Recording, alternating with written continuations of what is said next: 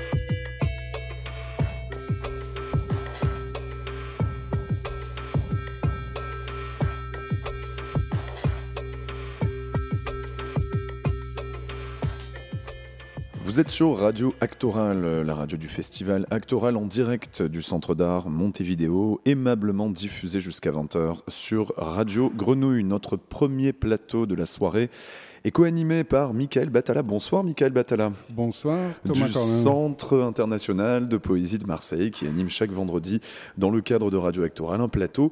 Alors ce soir, vous avez invité les éditions Nous. On va d'abord introduire donc ce, ce, plateau par un poème, une lecture de qui? Donc de Richard Burton qui nous lit Gérard Manley Hopkins. C'est cela, Michael Batala C'est tout à fait ça, Thomas. On l'écoute tout de suite. How to keep, is there any, any, is there none such nowhere known, some bow or brooch or braid or brace, lace, latch or catch or key to keep back beauty, keep it beauty, beauty, beauty from vanishing away? Oh, is there no frowning of these wrinkles, ranked wrinkles deep down? No waving off of these most mournful messengers, still messengers, sad and stealing messengers of grey? No, there's none, there's none, oh no, there's none. Nor can you long be what you now are, called fair. Do what you may, do what, do what you may and wisdom is early to despair.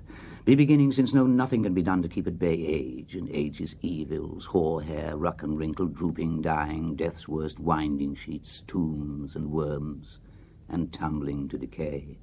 So be beginning, be beginning to despair. Oh, there's none. No, no, no, there's none. Be beginning to despair, to despair, despair, despair, despair. Spare? There is one. Yes, I have one. Hush there only not within seeing of the sun, not within the singeing of the strong sun, tall sun's tinging or treacherous the tainting of the earth's air, somewhere else where there is, ah, well, where one, one, Yes, I can tell such a key. I do know such a place where whatever's prized and passes of us, everything that's fresh and fast flying of us seems to us sweet of us and swiftly away with, done away with, undone, undone, done with, soon done with, and yet dearly and dangerously sweet of us. The wimpled, water dimpled, not by morning matched face, the flower of beauty, fleece of beauty, too, too apt, too ah, too fleet, never fleets more, fastened with the tenderest truth to its own best being and its loveliness of youth. It is an everlastingness of, oh, it is an all youth.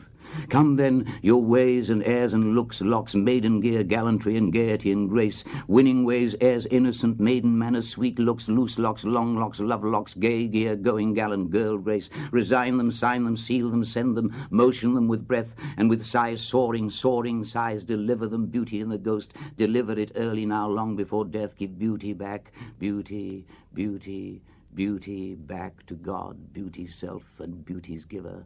See, not a hair is, not an eyelash, not the least lash lost.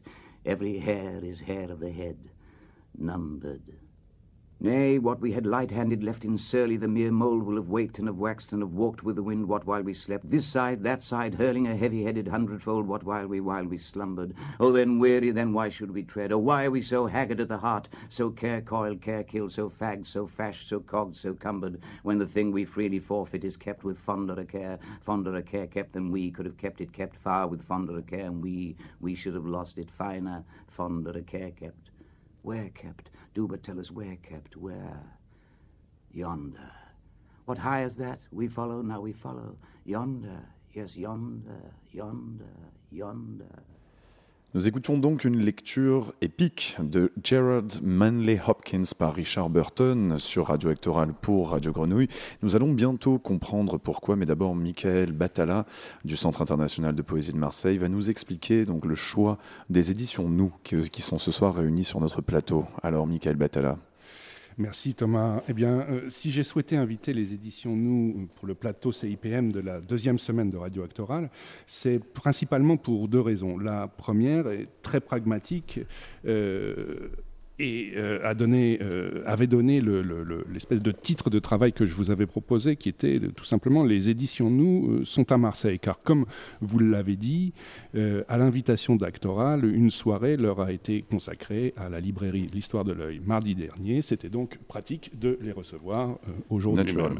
Mais s'il n'y avait que cela, ce ne serait pas sans doute suffisant. Donc c'est aussi pour une autre raison, plus spéciale, on va dire, qui est, comme l'a dit Benoît Benoît Casas dans un entretien donné récemment à euh, Antoine Houry pour le magazine d'actualité littéraire en ligne Actualité, c'était en avril dernier, les éditions Nous occupent depuis quelques années maintenant une place centrale en poésie et pas uniquement en poésie, puisque le catalogue de la maison d'édition est ouvert à ce que j'appellerais volontiers l'articulation pensante et pensive des domaines de la littérature et de la philosophie. Alors tenir et se faire une place sur cette ligne de crête extrêmement étroite n'étant pas une chose facile, il m'a semblé intéressant d'explorer avec les acteurs de cette aventure le motif. Fondé à Caen, en Normandie, en 1999 par Benoît Casas, les éditions Nous ont fêté leurs 20 ans d'existence à Marseille même, il y a un an de cela, en septembre 2019. C'était un anniversaire distribué en quatre soirées, organisé à la Galerie Zoem, à la Bibliothèque de l'Alcazar et aussi dans deux librairies, l'Hydromille Tête et Transit. Autant dire que l'attachement à Marseille de Benoît Casas et Patricia Atzey, tous les deux éditeurs et aussi auteurs aux éditions Nous, n'est pas une mince affaire. Marseille, c'est la Méditerranée, certes, c'est aussi proche de l'Italie, qui est une grande passion de la maison, et c'est une ville située dans une région où résident et sont actifs un nombre non négligeable des auteurs que vous publiez, Benoît et Patricia. Pierre Parlant et Eric Houser sont avec nous aujourd'hui, par exemple, et moi-même, puisque je ne peux pas ne pas dire que deux de mes livres ont aussi été publiés par vos soins. Ce qu'on appelle le conflit d'intérêts, n'est-ce pas Tout à fait, c'est tout à fait ça. Mais je vous garantis qu'on ne dira pas un seul mot de mes livres ce soir. On peut. Alors, euh, Patricia Atsei, Benoît Casas, Eric Houser, Pierre Parlant, bonjour, bonsoir. Bonjour. Benoît Casas, c'est vous qui aurez l'honneur de commencer. Vous êtes le fondateur de la maison d'édition. Vous avez souvent raconté l'histoire de sa création. Accepteriez-vous d'y revenir brièvement, en particulier pour donner les quelques principes directeurs de votre travail éditorial et peut-être aussi pour redire la signification à la fois multiple et intrigante de ce nous? Benoît Casas. Bah, peut-être partir du, premier livre. On a entendu un extrait de, de Hopkins. Et voilà, le premier livre était une euh, réimpression d'une traduction de, Manley Hopkins. Donc d'emblée, les choses ont été l'axe central euh, a été euh, la poésie étrangère, puisque le deuxième, deuxième livre était un livre d'Andrea Danzotto. Et assez vite, il y a eu grand poète italien. italien. Et assez vite, il y a eu une, une anthologie des traductions de, de Jacques Roubaud, traduire journal un journal de 40 années de, traduction, et, ainsi qu'un livre de, Gérard Wajman, intitulé Collection, psychanalyste lacanien. Et déjà, avec ces quatre titres, je pense que ce n'était pas forcément très prémédité, mais des, bases ont été posées et développées euh, dans, le, dans le temps. Euh, donc d'emblée de la poésie traduite et de la poésie très, très inventive, aussi bien dans le cas d'Hopkins que de Zanzotto, que de Jacques Roubaud, qui est un grand inventeur de, de formes. Qui étaient aussi des, des, figures euh, de la génération qui nous précède aussi. Il y avait une volonté de rendre hommage à des grandes figures. Euh, oui, tout à fait. Enfin, D'emblée, il y a eu ce constat quand même que le de grandes figures de la poésie étrangère étaient peu, voire pas éditées en, français, et qui avaient vraiment un, travail à faire. Et il y avait aussi la, volonté, en effet, d'affirmer un peu des figures de, maîtres, entre guillemets, aussi bien avec Jacques Roubaud côté poésie qu'au départ avec euh, Alain Badiou côté euh, philosophie. Et euh, cette présence de Jacques Roubaud dès le départ, est-ce qu'elle traduit aussi un lien particulier à l'Oulipo, qui est, euh, je sais, l'un de vos euh, ports d'attache personnels, si je puis dire? Il y a un lien, avec pas mal de, poètes et d'écrivains de l'Oulipo. Oui, il y a, je crois, six, six Oulipiens présents au catalogue Jacques Jouet, Frédéric Forté, Oscar Pastior. Donc, oui, il y a un lien assez fort avec certaines figures de, de l'Oulipo. Oui. D'accord. Et euh, cette période, cette première période dure 10 ans, donc de 1999 à, euh, au début, euh, enfin pas au début des années 2010, mais à la fin des années 2000, de, année 2008, 2008 qui est l'année où vous arrivez dans l'aventure, Patricia Atzei. comment se fait votre rapprochement de Benoît et des éditions Nous? D'où venez-vous à cette époque et qu'apportez-vous avec vous dans la dynamique éditoriale? Alors, euh, l'histoire, euh, pour, euh, pour la raconter, c'est qu'on s'est rencontrés à un séminaire d'Alain Badiou, précisément. Et au départ, c'était c'était cette, cette, voilà, cette série de séminaires qu'on suivait ensemble qui, qui, nous a fait rencontrer. Ça, c'est pour l'anecdote.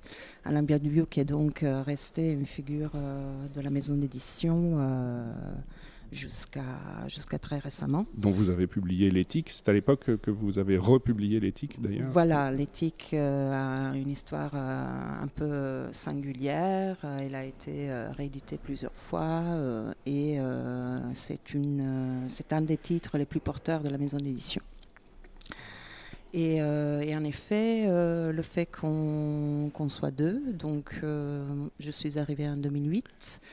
Le fait qu'on soit deux a permis d'ouvrir un, petit peu le catalogue euh, et la maison d'édition a à la fois des nouvelles formes, de nouveaux auteurs, des auteurs moins connus aussi, ce qui n'était pas le cas euh, auparavant quand Benoît seul euh, voilà, n'avait pas cette, ampleur, cette marge, disons, pour publier aussi des auteurs moins connus. Et euh, c'est le moment aussi où on a créé euh, les, des nouvelles collections, c'est-à-dire euh, une collection de, qui, accueille des textes de, littérature française contemporaine, qui s'appelle Disparate. voilà, et une collection de textes qui porte sur l'Italie, sur le voyage en Italie, qui s'appelle Via. Euh, et, aussi, on a commencé à éditer euh, des revues. Euh, et à varier un petit peu les formats, avoir des formats poche par exemple, des formats carrés, voilà. Il y a une sorte de, démultiplication des formes et d'expansion. Voilà. Thomas, tu voulais. J'aurais une question justement pour Benoît Cassas et Patricia Atsai. C'est dès le début, vous avez une identité qui était celle de mêler les penseurs, enfin donc vraiment d'éditer plutôt des essais, et de l'autre côté d'avoir de se positionner aussi sur la poésie contemporaine et sur la littérature contemporaine. Est-ce qu'il y avait déjà des identités comme ça de, maisons d'édition qui fonctionnaient de, la sorte, ou est-ce que justement c'était une façon particulière de procéder? Euh, Je ne connais pas vraiment de, de maison qui est qui, est, qui se soit focalisé sur cette, euh, espèce de, croisement comme ça entre poésie et, philosophie. Il se trouve qu'on a aussi au catalogue euh, édité des, des, philosophes qui ont, qui ont écrit sur la poésie. Donc la dimension réflexive de la poésie est quelque chose qui nous intéresse. Il y a des, poètes qui, dans leur pratique Comme même... Balzo, par exemple. Par exemple, l'affirmation de la poésie de Judith Balzo, oui. Et, mais ce rôle peut être pris en charge par les, parfois par les poètes euh, eux-mêmes dans, dans les poèmes. Et donc les deux se mariaient assez facilement, c'est-à-dire vous teniez une sorte de discours, euh, ouvrage après ouvrage, qui arrivait à rester cohérent et homogène en, ayant ces deux, euh, ces, deux, ces, deux, ces deux pendants en fait. Dans votre... En fait, les choses ont pu sembler extérieur, de l'extérieur un peu disparates au départ. Quand on a fait par exemple la publication d'un premier voyage, euh, d'une réédition du voyage en Italie de Chateaubriand, les gens n'ont pas forcément euh, compris, quel était le rapport. Où est-ce que vous vouliez aller Où est-ce que vous situiez En, Italie, en, Italie, justement. Mais on a édité par la suite beaucoup de traductions de, poètes italiens. Euh, donc les, choses peu à peu se sont tissées, et les choses qui semblaient distantes a priori finalement ont formé, je pense, quelque chose de, de plutôt construit. Bettala. Très bien. L'Italie et euh, les États-Unis aussi. Euh, tu, parlais de, tu parlais d'Hopkins. Euh, vous parliez d'Hopkins tout à l'heure, Benoît, mais interviennent aussi assez tôt, notamment par l'intermédiaire des traductions de Jacques de Marc, des poètes comme Cummings. il y a ce, ce, rapport à la poésie étrangère. Est-ce qu'il a une polarité italo-américaine ou Patricia. Patricia Oui, c'est la, comment dire, ce sont les deux langues auxquelles nous avons euh, directement accès. C'est tout simplement ça. Ce n'est pas exactement une ligne de la maison d'édition. Ce sont euh, des textes et des auteurs que nous euh, pouvons lire hein, dans la langue d'origine tous les deux. Après, euh, au catalogue, il y a aussi euh, des, auteurs euh, traduits de l'allemand et, d'autres langues, du portugais. Campos, récemment, un grand auteur brésilien traduit du portugais. Très bien. Eric Houser, vous êtes l'un des auteurs de la maison d'édition Nous. Et peut-être est-il temps de faire une première petite... Une éventuelle première pause musicale. Une, petite, il, y a, plusieurs choix musicaux qui ont été faits par vos invités, Michael Batala. Exactement. Et alors, vous connaissez mon art du lancement et de la transition, donc vous assistez... On peut, néanmoins, on peut néanmoins, donc, de qui est le premier choix donc, musical le, premier choix, le premier choix est d'Eric Houser. et vous vouliez dire, Eric, un mot de ce choix qui est un extrait de la toccata de Schumann. Oui, très brièvement. Enfin, c'est, j'ai choisi parce que je l'écoute en ce moment beaucoup et que je ne peux pas faire autrement quand on me propose de choisir de proposer quelque chose de musical que de me tourner vers ce que je, suis en train d'écouter. Ce qui est pas vraiment dans votre oreille. Toutefois, je, quand même, il y a une chose que je peux dire, c'est que je, je connais pas mal euh, l'œuvre pour piano de Schumann. Ce morceau, je ne l'avais jamais entendu. J'ai découvert dans un film, en fait, un film allemand qui s'appelle Lara Jenkins qui est sorti en 2020 et ça m'a assez, euh, enfin ça a été assez, comment dire, un peu, oui saisissant, c'est tout à fait ça. Et puis alors je suis content parce que le la lecture de qu'on a entendu euh, tout à fait au départ euh, de Hopkins, j'ai tout que j'ai trouvé extraordinaire, cette façon d'attaquer le son, d'attaquer le verre, de et en écoutant ça, je me suis dit, bah tiens, finalement, il y a aussi quelque chose comme ça dans ce, la façon dont Sviatoslav Richter joue cette pièce qui est pour moi, genre, je, suis vert de jalousie parce que je ne peux jamais jouer ça. C'est beaucoup trop difficile. C'est athlétique, mais voilà. Donc, euh, Est-ce que vous êtes musicien aussi? Bon, J'ai fait du piano. J'en fais pas actuellement parce que je n'ai pas de piano. mais, voilà, c'est oui, c'est important. Donc, ce sera donc la toccata de Schumann, un petit peu de classique hein, ce soir sur euh, Radio Actoral pour Radio Grenouille. On écoute ça tout de suite.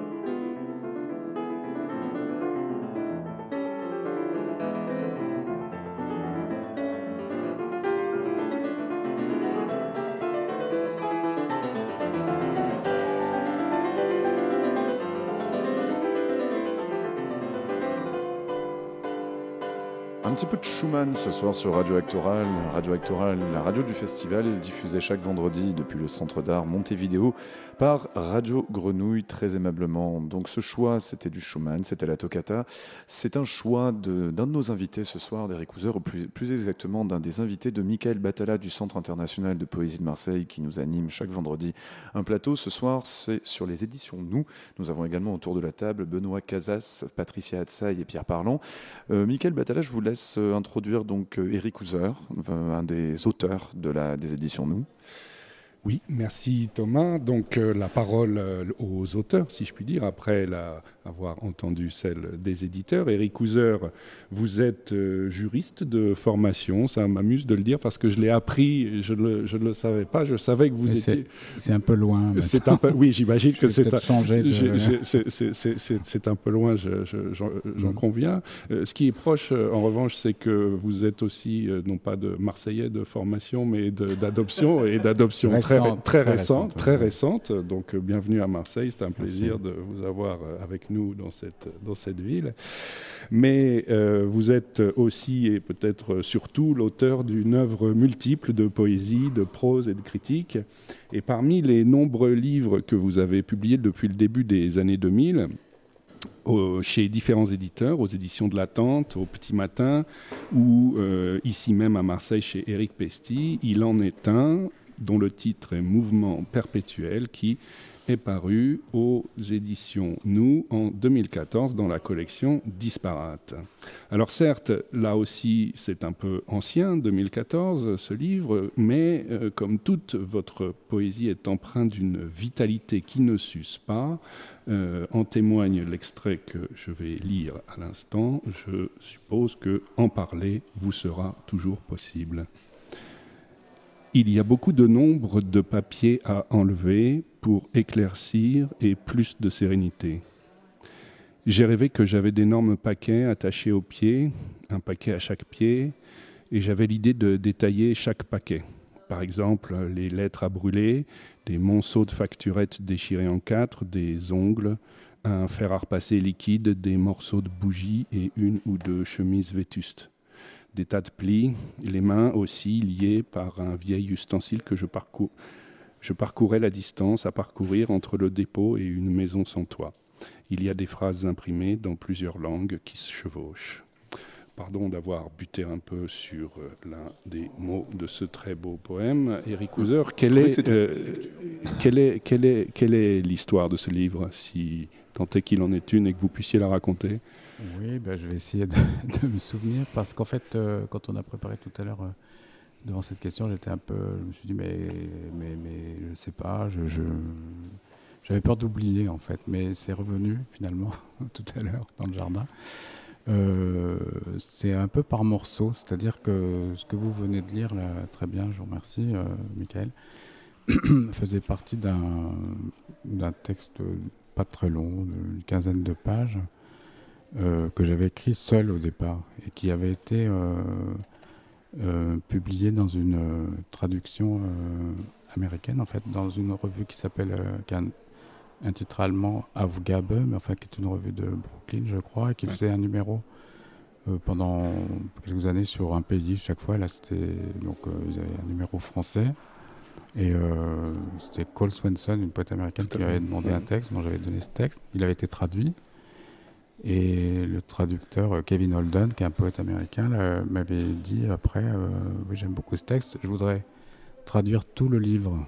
de livres, il n'y en avait pas, donc bon, bah voilà. Il a fallu l'écrire. voilà, exactement. Donc euh, ça, c'est l'écriture. Bon, je sais pas, quelques mois, je me souviens plus. C'était une écriture un peu, un peu quotidienne, un petit peu comme on écrit son journal finalement. Ouais. Et puis après, la distribution des différents. Donc il y a, des, au moins deux strates euh, différentes qui sont distribuées euh, en un peu plus de temps. Et puis euh, bah, la rencontre avec Benoît et Patricia. qui se fait alors Comment, comment se fait-elle cette rencontre? Elle s'est faite. On, a, on, a, on est entré en relation sur le, je me souviens, sur le marché de la poésie. Peut-être, je ne sais pas si c'était la première fois. Je me tourne vers eux.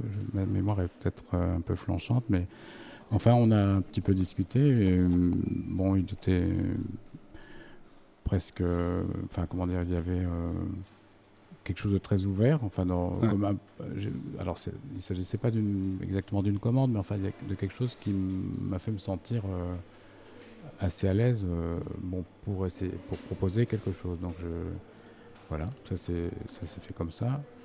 Et puis, euh, ça a pris du temps. D'ailleurs, je, je, suis très euh, touché par la, patience dont ils ont fait preuve à mon égard, parce qu'il y a eu un temps euh, que je ne sais plus évaluer, peut-être pas tout à fait un an, mais pas loin, où c'était un peu. ça bougeait pas, enfin, j'arrivais pas à vraiment, comment on dit, établir le texte, hmm. pour des raisons personnelles qui sont d'ailleurs liées à l'écriture de ce livre, parce que ça ça ne raconte euh, rien vraiment, mais c'est quand même sur fond de sur fond histoire euh, d'une histoire euh, d'une histoire affective, amoureuse, d'une rupture. Bon, voilà.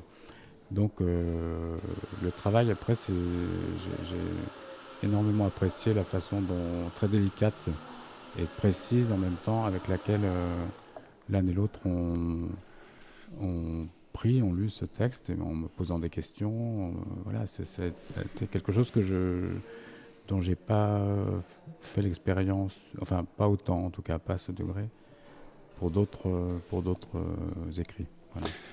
Benoît, euh, Benoît Casas, ce dont parle Eric Houser, la patience de son éditeur, c'est pas forcément une qualité qui euh, euh, qu'on ne peut trouver que chez vous, mais euh, cette capacité à s'engager en poésie ou en littérature de, de, de, recherche, comme c'est le cas de ce livre, sur un projet qui est en cours. Est-ce que c'est quelque chose que vous pratiquez volontiers? Est-ce que c'était un hasard circonstanciel lié à la proposition d'Eric Houser il y a des cas de figure très différents. Hein. Parfois, on reçoit des, manuscrits vraiment euh, qu'on valide presque tels quels. Parfois, en effet, c'est des choses euh, plus, oui, plus, en cours, avec lesquelles on, s'instaure un dialogue avec l'auteur. Et parfois même euh, sur des années, finalement, il n'y a pas eu une patience particulière. parce que ce, travail sur les textes, il n'y a, en fait, a aucune urgence. De notre côté, en tout cas, il n'y a aucune urgence. Donc euh, le, dialogue se poursuit et le dialogue se poursuit aussi finalement avec certains auteurs de, de livre en livre. Il y a la question de l'établissement du livre, mais il y a aussi comment ensuite on rebondit, on se, on se tient au courant des projets à venir et, on recommence à travailler ensemble. J'aurais juste une question à reposer à Eric Houser, c'est-à-dire que si vous parlez de la patience des éditeurs des éditions Nous, est-ce qu'il y a eu parfois des expériences d'impatience venant d'autres éditeurs et justement qui dit quelque chose sur la façon dont fonctionnent les éditions Nous, une ouverture, une manière de, travailler, puis aussi d'appréhender les, les, projets qui sont proposés par leurs auteurs? Bah, non, je peux pas, je peux pas tout à fait dire ça. Pas dire du mal des autres, hein, c'est pas ça que je voulais faire. Non, mais c'est euh, ce que je veux dire, c'est qu'il y a une relation. Et il me semble pas que ce soit. Enfin, je n'ai pas une très grande expérience, mais euh, enfin, c'est une qualité que, en tout cas, chez, l'un et l'autre, j'ai énormément apprécié. Voilà. Je comprends bien.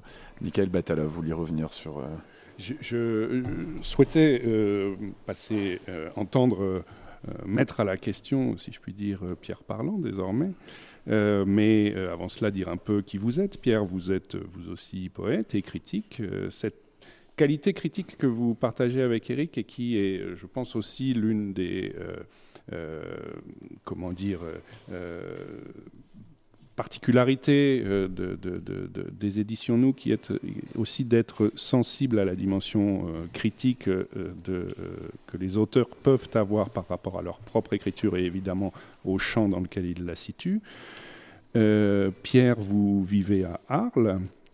Et vos deux livres publiés chez nous, l'un dans la collection Via, donc on l'a compris, on l'a évoqué tout à l'heure à propos de l'Italie, s'intitule Ma durée Pontormo, à propos de ce grand peintre du dites-moi, 16e. Euh, siècle. Pardon. Il oscille entre euh, les formes du poème et de l'essai tout en approfondissant votre recherche autour d'une étrange catégorie que vous appelez euh, l'autobiographie d'un autre, catégorie qui fait aussi l'objet de cet autre livre paru, lui, en 2014 dans la collection antiphilosophique et qui a pour titre Les courtes habitudes, Nietzsche à Nice, Alors, je plaisantais tout à l'heure dans la cour en disant que cela pouvait évoquer Brice de Nice, mais je. Waouh Ah, Il fallait oser. Il fallait, il fallait oser. Euh, Nietzsche, plus sérieusement et plus récemment, euh, je reviens au sérieux de l'affaire, vous avez co-traduit avec Florence Albrecht un choix de lettres d'Italie, pour le coup, dans cette même collection Via, chez euh, toujours aux, aux, éditions Nous. Euh, alors, euh, une question, euh, je parlais de cette catégorie étrange. quel est ce projet de l'autobiographie d'un autre? Bah, pour répondre à la question, en réalité, il faut que je, sois honnête et que je dise d'abord que cette, cette catégorie, elle est venue tardivement. elle n'est pas posée comme un principe de construction ou d'établissement d'un texte. Alors, euh, pour l'anecdote, euh, puisqu'on se permet des anecdotes, euh, j'avais été invité il y a quelque temps, après la publication des cours d'habitude, et peut-être, non, la durée Pantoron n'était pas encore parue, j'avais été invité par une assemblée de psychanalystes lacaniens. qui, sont, des gens tout à fait charmants et intéressants. Et j'avais reçu un coup de téléphone de la secrétaire du responsable de cette affaire-là, qui m'avait dit euh, Vous allez intervenir, on est très heureux de vous accueillir, il faut un titre à votre euh, intervention. Je n'avais absolument aucune idée de titre. Et je me suis dit Peut-être que ça va, peut-être que ça va être suggestif, l'autobiographie d'un autre. En fait, c'est venu comme ça. rétrospectivement. c'est venu d'un coup, comme ça, comme, comme vient la pluie comme, Alors, comme, comme vient la pluie, sans avoir été véritablement prévu. Hein, mais peut-être que c'était latent, enfin, je ne sais pas. Maintenant, si je suis un peu plus sérieux, euh, ceci étant, ça les a beaucoup intrigués aussi. Hein, J'imagine. Voilà. Et, c'est très intéressant de regarder un lacanien intrigué. C'est pas béni pour un lacanien. Bien voilà. Sûr. voilà. Euh, maintenant, si je suis un peu plus sérieux pour parler de, ce, projet, même si je n'aime pas beaucoup le mot projet, euh, la première chose que je dirais avant d'en parler, peut-être, c'est que euh, Eric disait à, l'instant la gratitude qu'il avait à l'égard de nos amis des éditions Nous pour leur patience. Je pourrais dire la même chose, mais j'ajouterais encore autre chose, c'est que lorsque les cours d'habitude ont été acceptés puis publiés, c'est précisément parce que ça a été accepté et publié que j'ai vu s'ouvrir devant moi la perspective d'autres livres qui allaient creuser cette affaire-là. Autrement dit, j'aurais pas fait peut-être ce travail, euh, qui est en réalité une trilogie, puisque là on a cité deux titres publiés, mais il y en a un troisième à paraître en janvier, si j'ai bien compris, et qui s'appellera Une cause dansée. Euh, une des vertus des maisons d'édition, et en particulier de celle-là, c'est qu'elle donne la possibilité par le, soutien euh, que, l'on reçoit, elle donne la possibilité d'ouvrir des, perspectives d'expérimentation. Donc c'est pas c'est pas euh, euh, on envoie un manuscrit, il est publié, puis au fond on s'en tient là, on verra bien pour la suite. Là pour moi ça a été véritablement une autorisation. Alors maintenant je réponds peut-être plus précisément, je ne sais pas si si je peux le faire en, deux mots.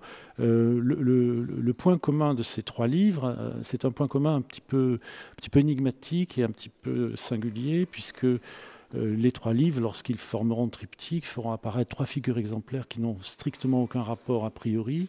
Nietzsche d'un côté, Pontormo au milieu et Abby Warburg enfin.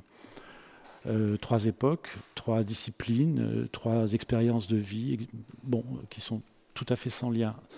Sauf que, euh, et là je dois dire que je salue et j'ai du plaisir à, citer son nom, euh, la mémoire d'un ami, Hubert Lucot, m'avait dit euh, à l'occasion d'une lecture que nous faisions ensemble, finalement ce que vous faites, ça s'appelle peut-être un essai-poème.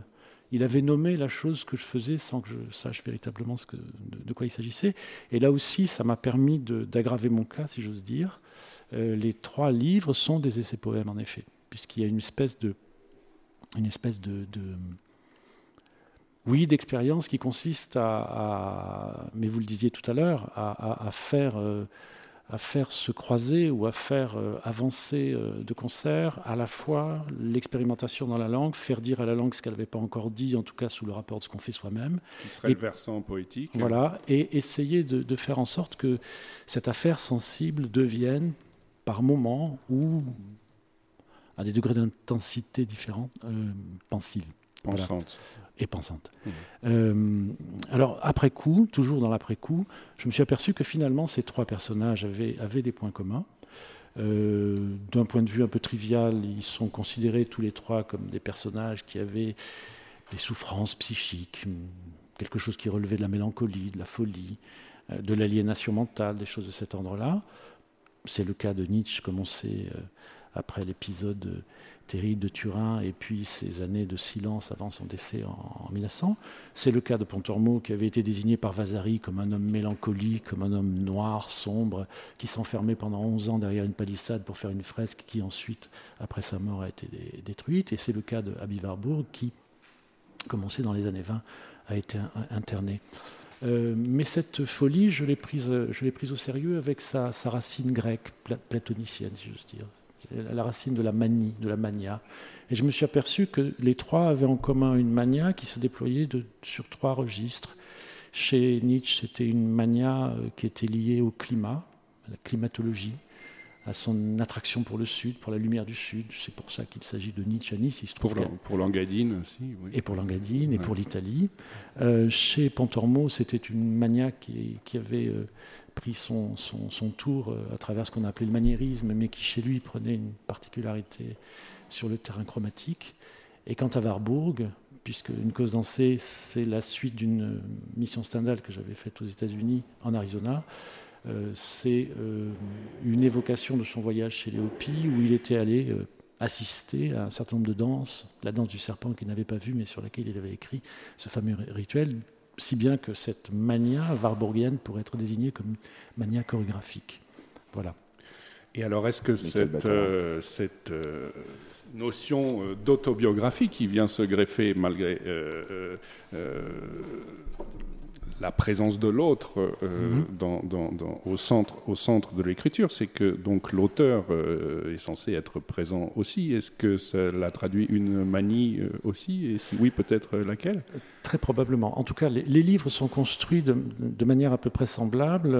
Nous avons affaire à un narrateur qui dit je ce narrateur se rend sur les lieux euh, qui ont été des lieux d'expérience notables pour les trois figures en question. Donc c'est un enquêteur. C'est une sorte de détective, en effet, qui refait le parcours et refaisant le parcours, qui euh, s'emploie à lire aussi les écrits latéraux des, auteurs en question, la correspondance de Nietzsche, le journal absolument extravagant de, de Pantermou des deux dernières années de sa vie, et cette conférence que Warburg va écrire euh, à l'issue de son séjour en 1800 96-97, qu'il va ensuite laisser en silence et qu'il présentera euh, à la clinique euh, d'aliénés où il est euh, comme une preuve de sa santé mentale, 23 ans après.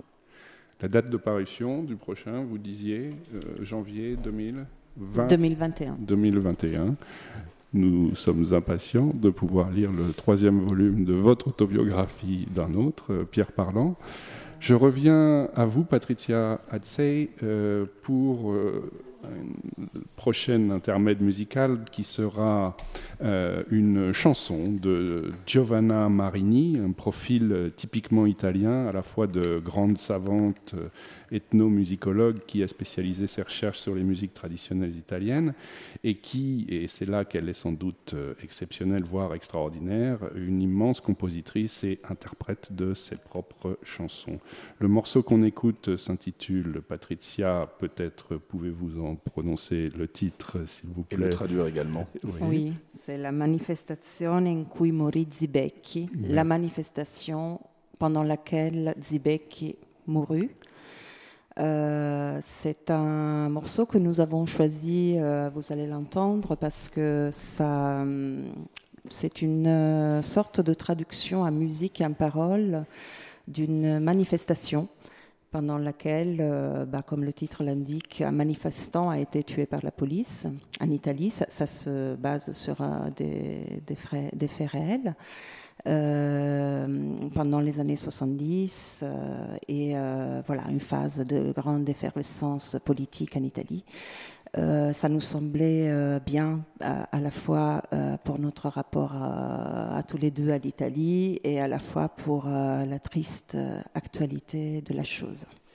On va donc pouvoir reparler un petit peu de cette, euh, ce lien italien avec les éditions Nous. Donc je rappelle que vous êtes toujours sur Radio Actoral, diffusé ce soir jusqu'à 20h par Radio Grenouille. Et nous sommes avec les éditions Nous dans le cadre d'un plateau du Centre international de poésie de Marseille. On va donc écouter ce morceau sur un, sur un manifestant qui a été assassiné durant une, une manifestation. Ça date de quand exactement, Patricia Hatzey 75, 1975. On écoute ça tout de suite, Giovanna Marini sur Radio Actoral pour Radio Grenouille. Ma lei si rende le grida, la puzza e il fumo si sente, assassini, assassini, continuano a gridare, arrivano due uomini con le magliette chiare, piangono, tossiscono, non sanno più parlare, zibecchie per terra, la testa sullo scalino, le braccia poi in avanti, ma come per chiamare, la testa resta indietro, punta lontano, le gambe stanno lì, ma come di nessuno, una donna anziana grida, uscendo da un portone,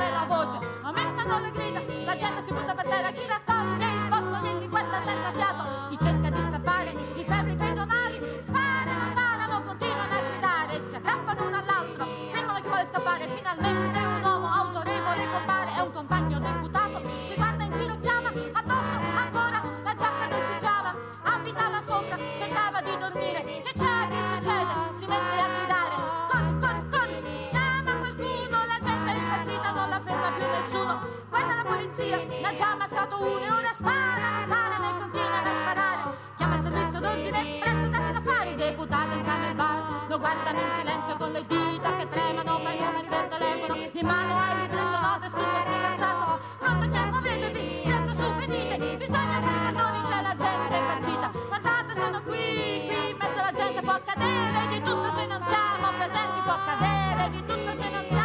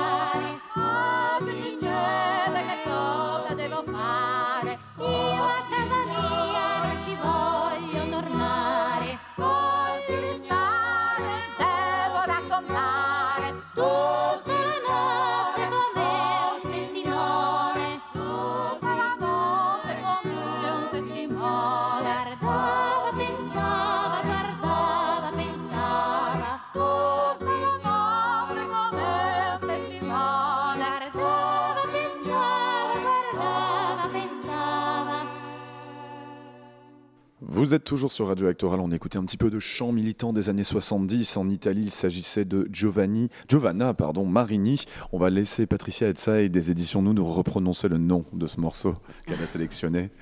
La manifestazione in cui morì Zibecchi. Quel était le contexte exact de ces manifestations en particulier? C'était Alors, Zibecchi était un jeune étudiant antifasciste qui avait participé la veille même à une manifestation qui faisait suite à l'assassinat d'un jeune antifa par un groupuscule fasciste en Italie. Donc il y avait eu un premier homicide par les fascistes la veille, une manifestation étudiante le lendemain, pendant laquelle Zibecki s'est fait euh, rouler dessus euh, par une voiture de police.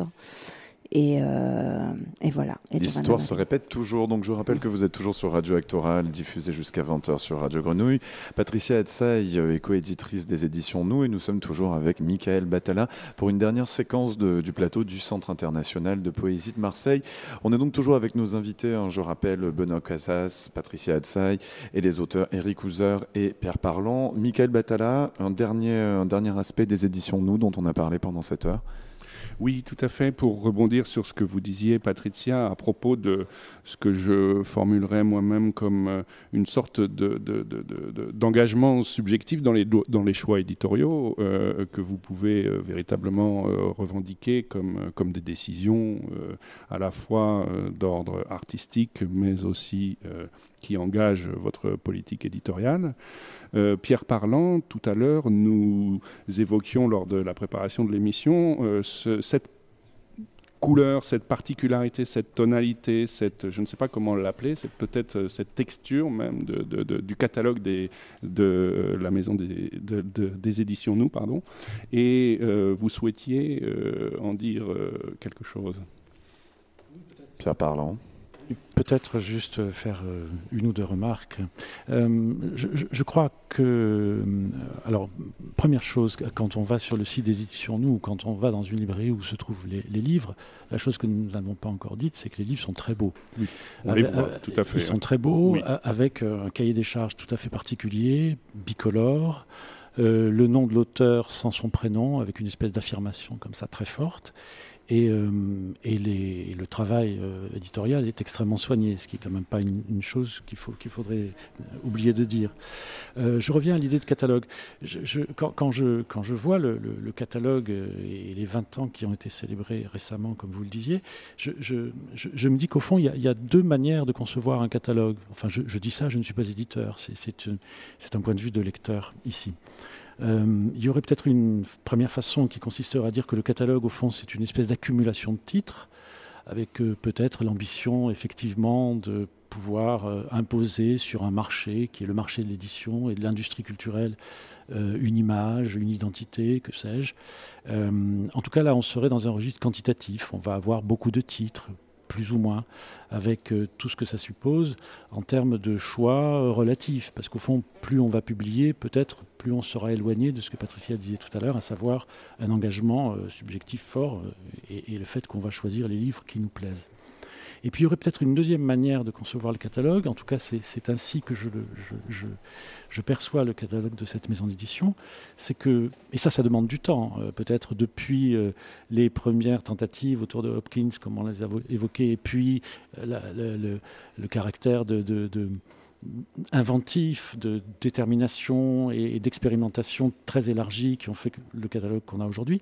On a une deuxième façon peut-être de concevoir le catalogue qui n'est à ce moment-là euh, plus du tout une espèce de somme ou une espèce de, rangement quantitatif, mais qui détermine les conditions des écritures. On pourrait le dire comme ça. C'est-à-dire qu'au fond, je crois qu'aujourd'hui, les, éditions Nous, euh, à la fois proposent des choix qui sont très euh, repérables, euh, il en a été beaucoup question dans le champ de la poésie, dans le champ de la traduction, dans le champ de la, pensée, de la philosophie. Mais surtout, ils ont inventé à la fois une esthétique et aussi peut-être quelque chose qui serait un, paysage à venir de ce que serait la littérature, de ce qu'elle pourrait être. Au fond, euh, euh, les éditions Nous inventent les possibles de l'écriture. Et je crois que c'est ça que c'est ça qui détermine aujourd'hui des auteurs qui pourraient aller vers ces éditions, considérant que c'est là précisément qu'ils doivent aller, c'est là qu'ils peuvent être accueillis.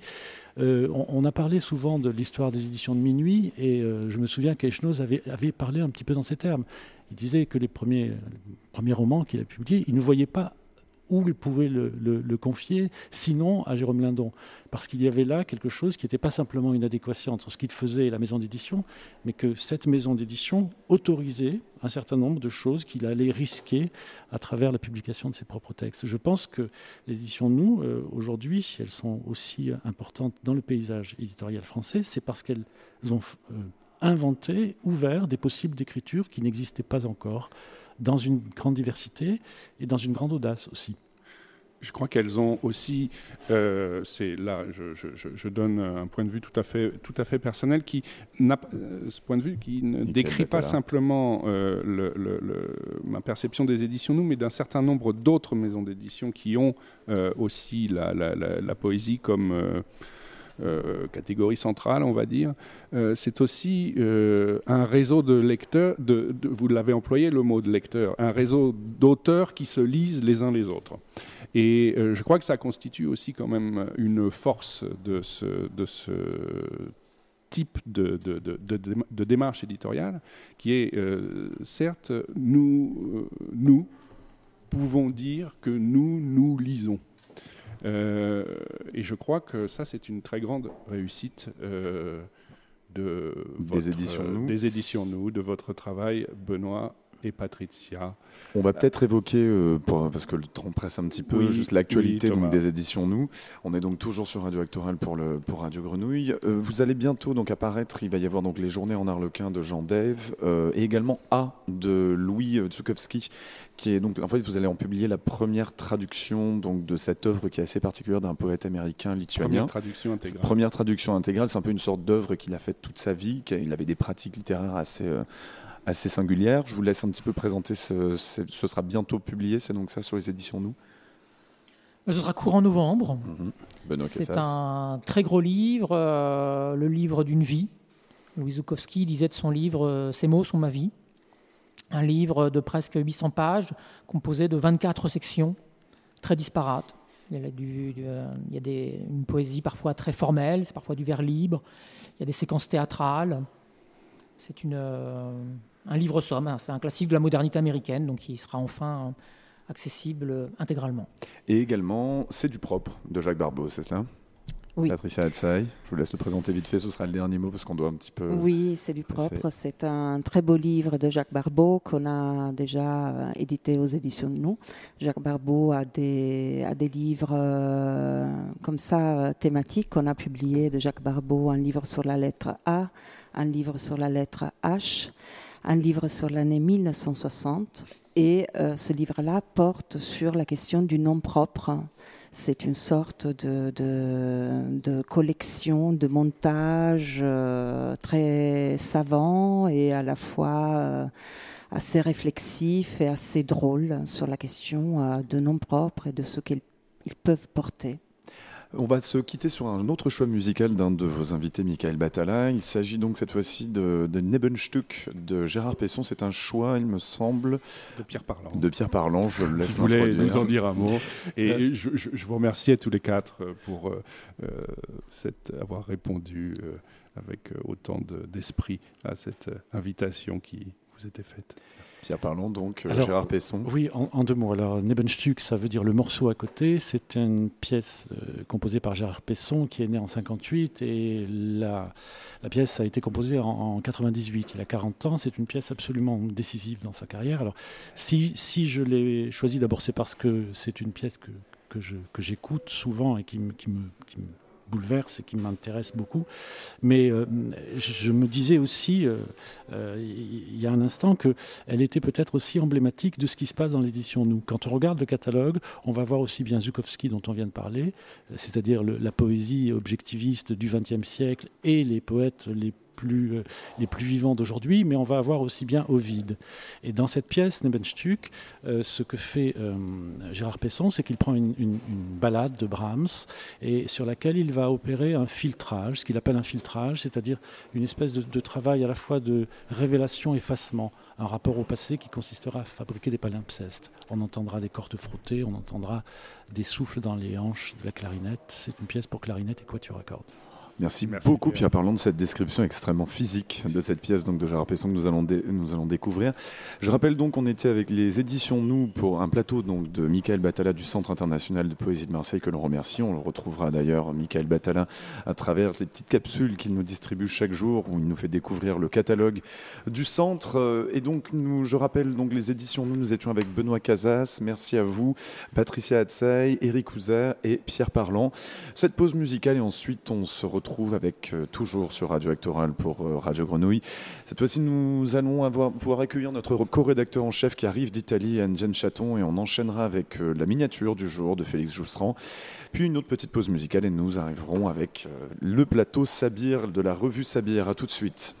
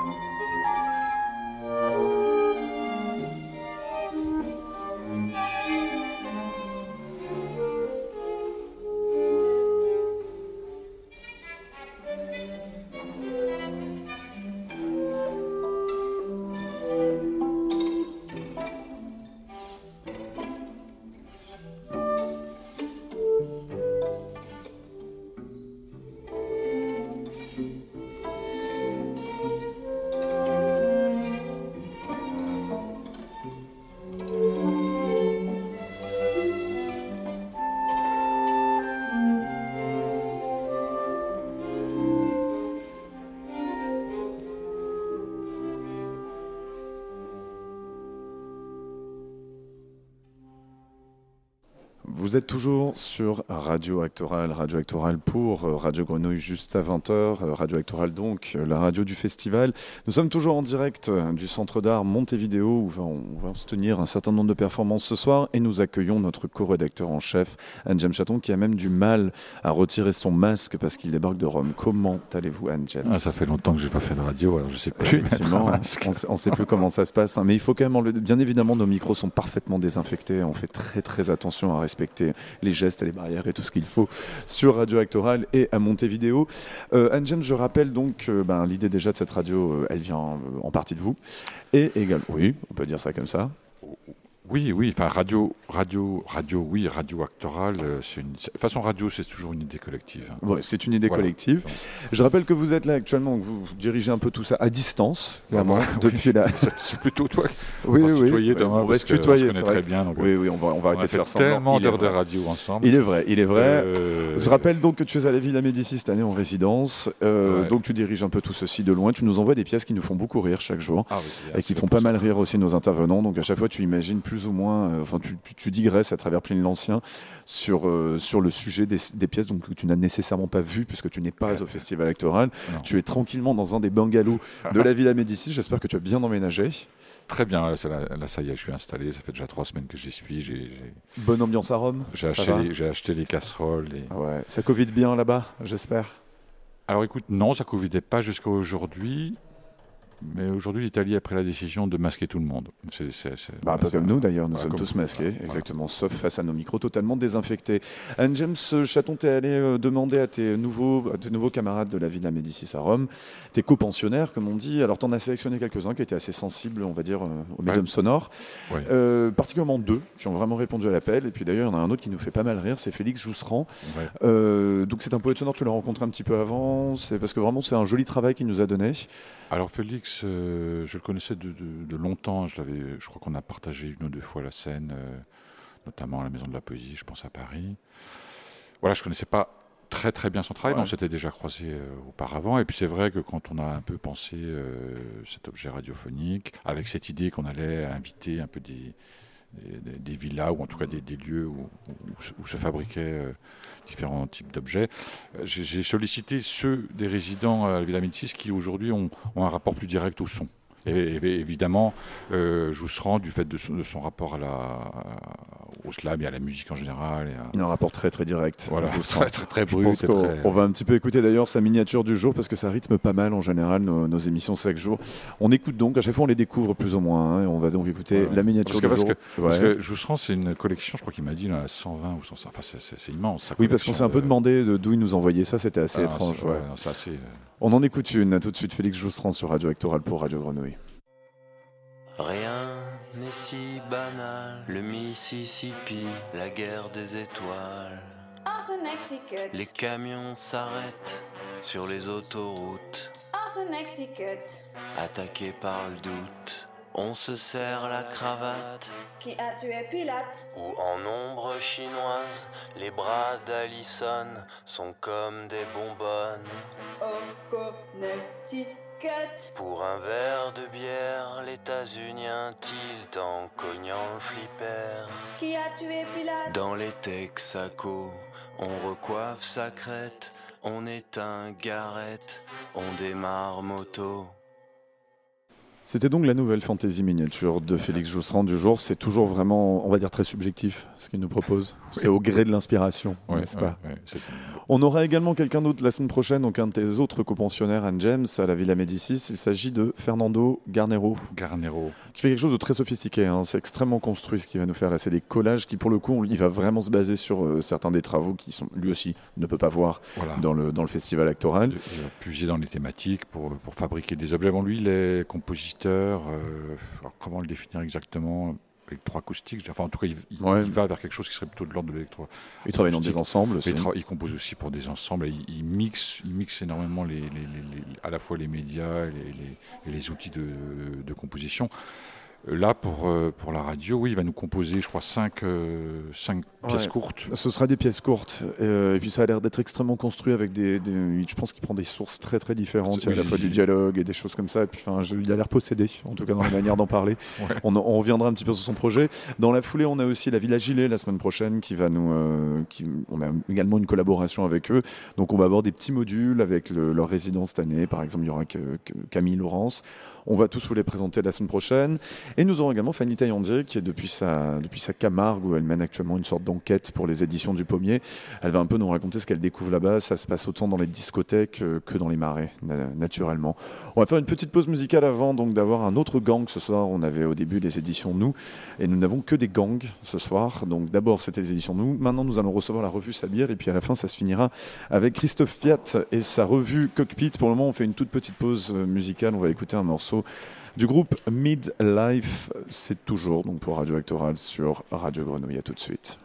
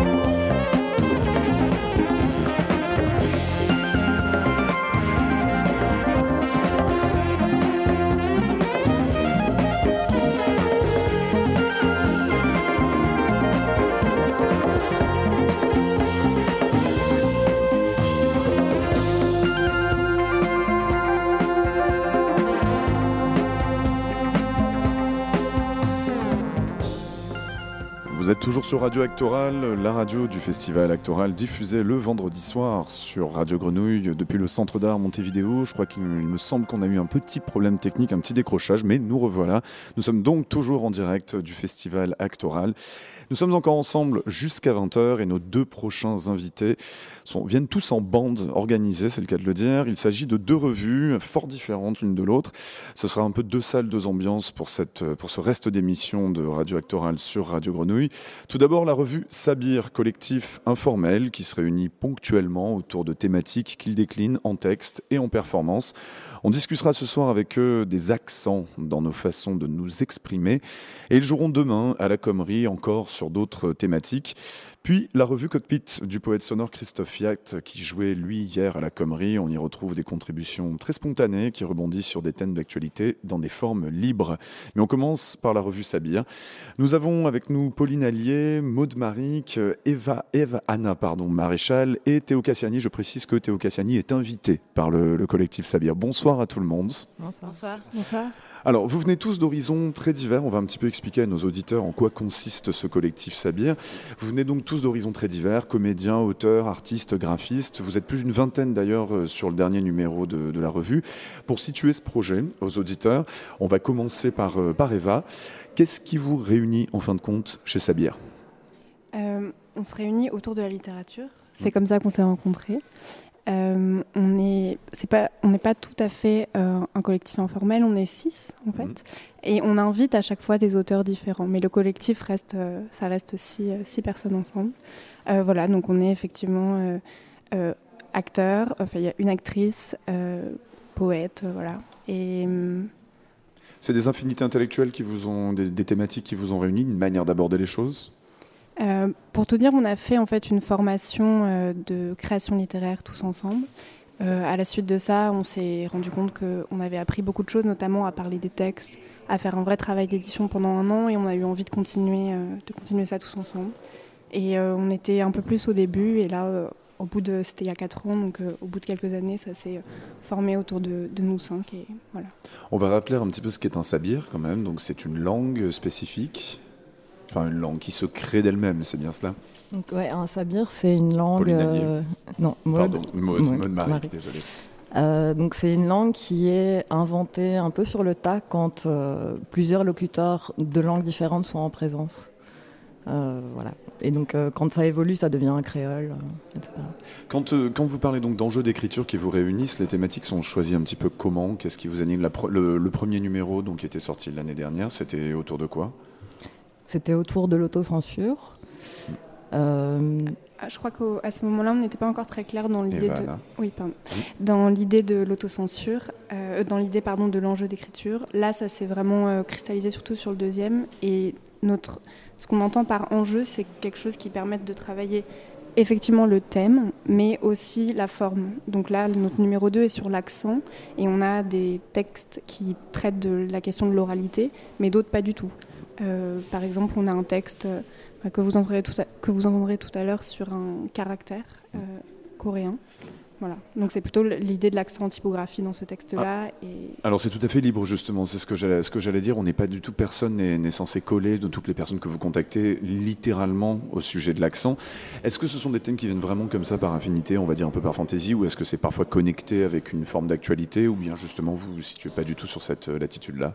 Je crois que l'idée justement de ce qu'on choisit, voilà. c'est qu'on puisse euh, permettre à des gens de d'écrire sur l'actualité s'ils veulent euh, ou pas. En fait, ce qu'on cherche, c'est pas du tout un, un euh, comment dire, c'est pas des exercices de style, c'est vraiment ramener eux ce qu'ils ont à dire en tant qu'auteurs et leur voix au sein de notre enjeu qui est donc du coup très large. J'aimerais juste qu'on introduise, avant qu'on rentre vraiment dans les différentes angles que vous avez donc abordés pour cette revue Sabia. Je rappelle que demain, les performances à la, à la Commerie ne vont pas du tout euh, traiter d'accent. Hein, C'est bien ça, personne ne va rebondir là-dessus. Si, on, a, euh, on en a deux sur quatre qui vont traiter de ça, puisque c'est des performances autour des textes qui sont sortis dans Sabir numéro 2, mais les quatre autres euh, euh, ne sont pas forcément en lien avec ça. Alors pour ce soir, on ne va vraiment parler que d'accent, même si, bon, après, qu'est-ce qu'un accent aussi, ça peut quand même un petit peu se débattre. J'aimerais qu'on introduise, alors on va écouter un son de Pierre Bourdieu, mais d'abord, vous avez un de vos textes qui est très graphique, donc c'est très très varié hein, ce que vous proposez dans, la revue. Donc je disais, il y a plus d'une vingtaine de contributions. Vous avez par exemple Rémi Forte, je vous laisse juste dire qui c'est, puisque bon, je ne sais pas trop qui c'est, c'est un graphiste, hein, si j'ai bien compris. Oui, c'est un graphiste de Lyon et qui travaille sur euh, la poésie algorithmique et qui a écrit un texte. Euh, alors justement, ce texte s'appelle Pour avoir un accent, il faut être deux. Donc l'accent, il commence où? L'accent de qui? Il, y a, il, y a une, il dit, il revient plusieurs fois. Donc le texte est très très graphique sur le. Enfin, il est présenté d'une manière très graphique. Et il dit à un moment, donc à l'oral du concours d'entrée d'une école située dans le sud, un membre du jury interroge un jeune Tarnais, passionné de radio. on est vraiment dans la thématique, mais vous croyez vraiment percer dans le métier avec votre accent? Il y a certaines personnes, qui, enfin certains de vos contributeurs, qui ont choisi de l'aborder de manière avec un axe plus politique, plus social parfois. Ce sont des choses que vous, les, enfin, vous ne demandez pas, bien sûr. Non, on fonctionne en fait quand on fait des appels à, texte, on met juste des citations très différentes, très variées de tout ce qui pourrait coller à l'enjeu. Euh, du coup, les gens font ce qu'ils veulent par rapport à ça. Alors on va écouter Pierre Bourdieu qui était, euh, c'est un témoignage, enfin un témoignage, il n'est pas venu nous le faire personnellement euh, de son vivant, hein. c'était plutôt dans le film que Pierre Carl lui avait consacré. C'est un film qui s'appelle La sociologie est un sport de combat, donc c'est un long portrait de, pas seulement un portrait, mais on suit Pierre Bourdieu dans des conférences et puis notamment dans sa, dans sa routine de travail.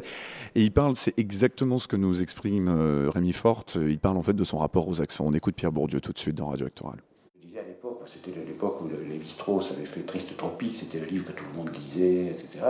Moi j'ai dit je vais faire Triste Tropique à l'envers, c'est-à-dire je vais faire un, retour, euh, euh, au, lieu d'aller chercher très très loin, chez, euh, chez moi le moins exotique possible, je vais rendre exotique le, banal. Et alors j'ai interviewé des, copains à moi, bon, et très souvent je savais la réponse je la réponse. Euh, donc, qu'est-ce que c'est ça? On se dit, bah oui, c'est marrant, qu'est-ce que c'est que de poser une question quand on sait la réponse? Ça veut dire que quand on, dans d'autres cas, on la pose, on ne sait pas la réponse. Mais voilà, euh, donc ça m'a fait beaucoup, beaucoup réfléchir. Et puisque c'est que, que, Alors, en fait, d'ailleurs, les types, je m'aperçois très vite, ils, savaient l'essentiel, ils savaient m'expliquer. Et pourtant, ils ne savaient pas comme moi. C'est pas pareil de savoir abstraitement. Euh, bon, les filles veulent plus aller à la campagne, je sais pas quoi. Et puis, de, voilà, ça m'a fait beaucoup, beaucoup réfléchir euh, sur les deux, quoi, sur le fait d'être ethnologue, sur le fait de. Et ça m'a. Une autre chose, enfin bon, je pourrais continuer là-dessus. une autre chose, c'est que euh, quand on vient d'un petit milieu et d'un pays dominé, on a forcément de la honte culturelle. j'avais de la honte de mon accent que j'avais corrigé, etc. Je passé par l'école normale.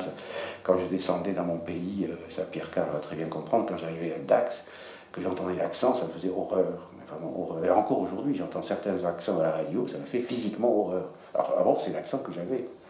Hein. J'entends, à la radio, j'entendais Tilina, qui est un écrivain chiracien, euh, qui parle avec l'accent de Brive. J'ai envie de, le tuer. ça fait horreur. Pas seulement parce qu'il dit. Ça, c'est une forme de violence symbolique. C'est un truc. Euh, bon, une autre fois, j'ai entendu à, Toulouse, c'était un chanteur d'avant-garde, un type, c'était de la poésie d'avant-garde, avec l'accent de Toulouse. C'était terrible, terrible, terrible. Oh, Toulouse Bon, c'était absolument terrible. Et, euh, bon, moi, je ne devrais pas. Hein, c'est mon boulot de comprendre ça. C'est mon propre accent. Or, je ressens ça comme affreux. affreux. C'est pas possible de faire de la poésie d'avant-garde avec cet accent. Voilà. Alors, je, vais me faire tuer par les Occitans. Mais, enfin, non, Pierre Bourdieu ne va pas se faire tuer par les Occitans, il ne pourra pas parce que Pierre Bourdieu nous a déjà quittés. En tout cas, Pierre Bourdieu euh, arrivait carrément à avoir des instants de meurtre à cause de certains accents. Et lui-même, ça le faisait travailler, puisque quand même, euh, je veux dire, c'est quand même bien quelqu'un qui a travaillé sur le mépris de classe et sur la violence symbolique dont il parle. Est-ce que justement cette honte culturelle ou bien c'est comment dire, ces, sentiments extrêmement forts, les accents et votre manière de les aborder, parfois ça vous déclenche la même chose autour de, de la revue Sabir? Bah, c'est un peu. C'est parti de là précisément. Donc dans Sabir, on est, euh, on est, on est basé à Bruxelles, mais on est belge, français, suisse. Donc déjà à la base, on a en substance une partie de la francophonie.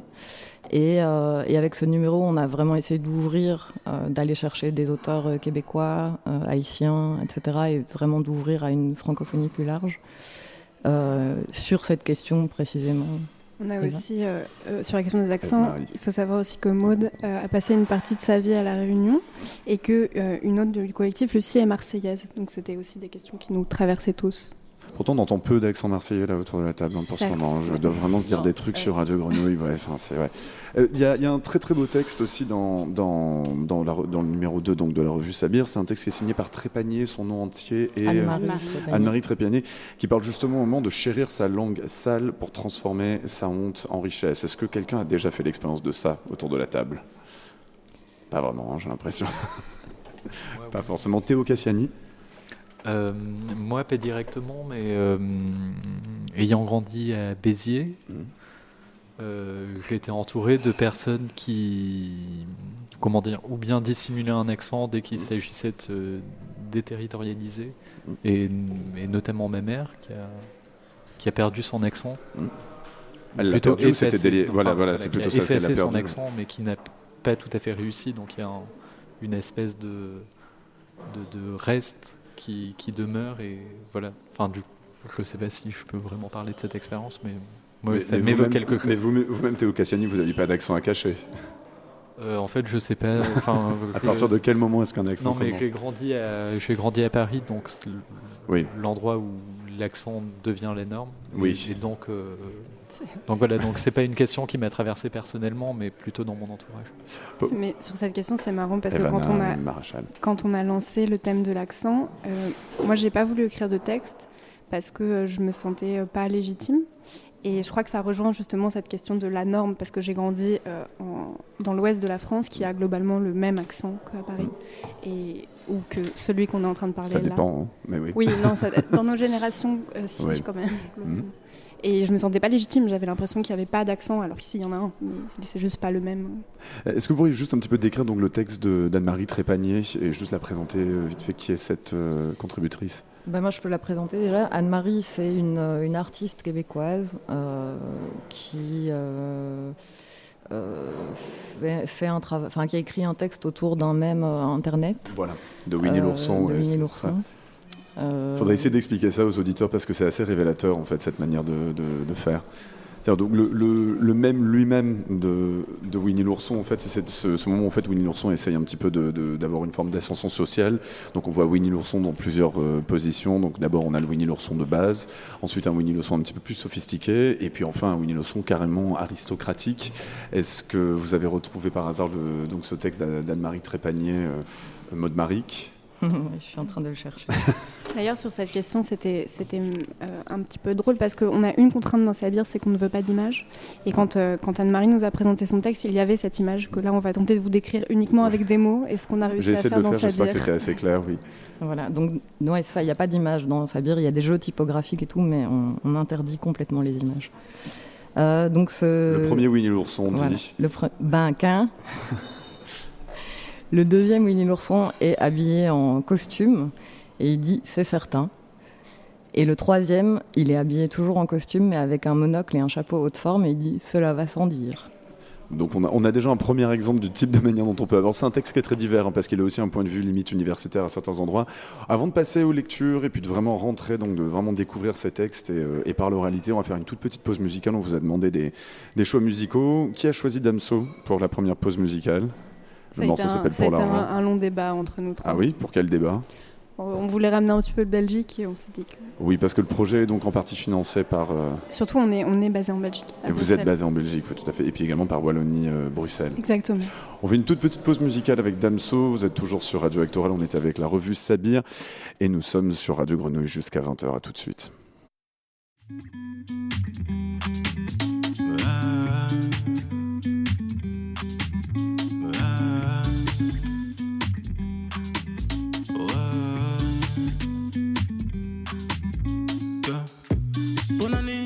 Waka mauvais yo jalouse nga nazali mwana nzambe loin de haine et vanité. Kotia bakalpe puissance céleste ancra toujours motema sans rature malgré tant l'adversité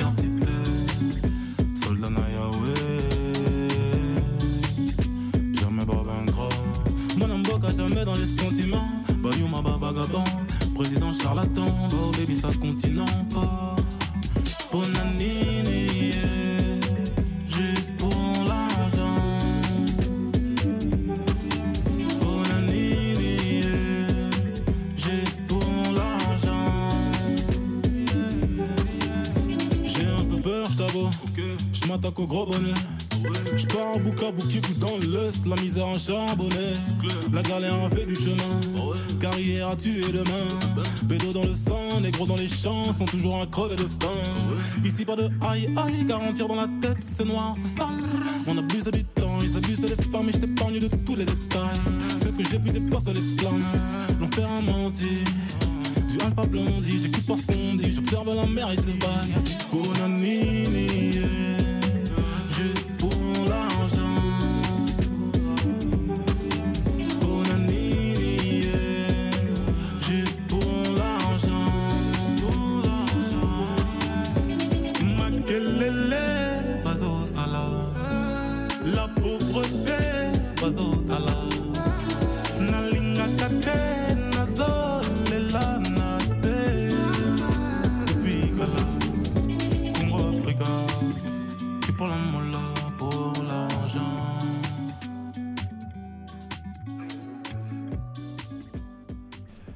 toujours sur Radio Actuelle, on s'écoutait un petit peu de Damso, le morceau s'appelle Pour l'argent et nous, nous sommes diffusés par Radio Grenouille jusqu'à 20h. On est toujours en direct aussi du Centre d'art Montevideo dans le cadre du Festival Actoral et nous sommes avec la revue Sabir. On continue à parler d'accent et de toutes les manières dont on peut les aborder puisque c'est la thématique du deuxième numéro de la revue.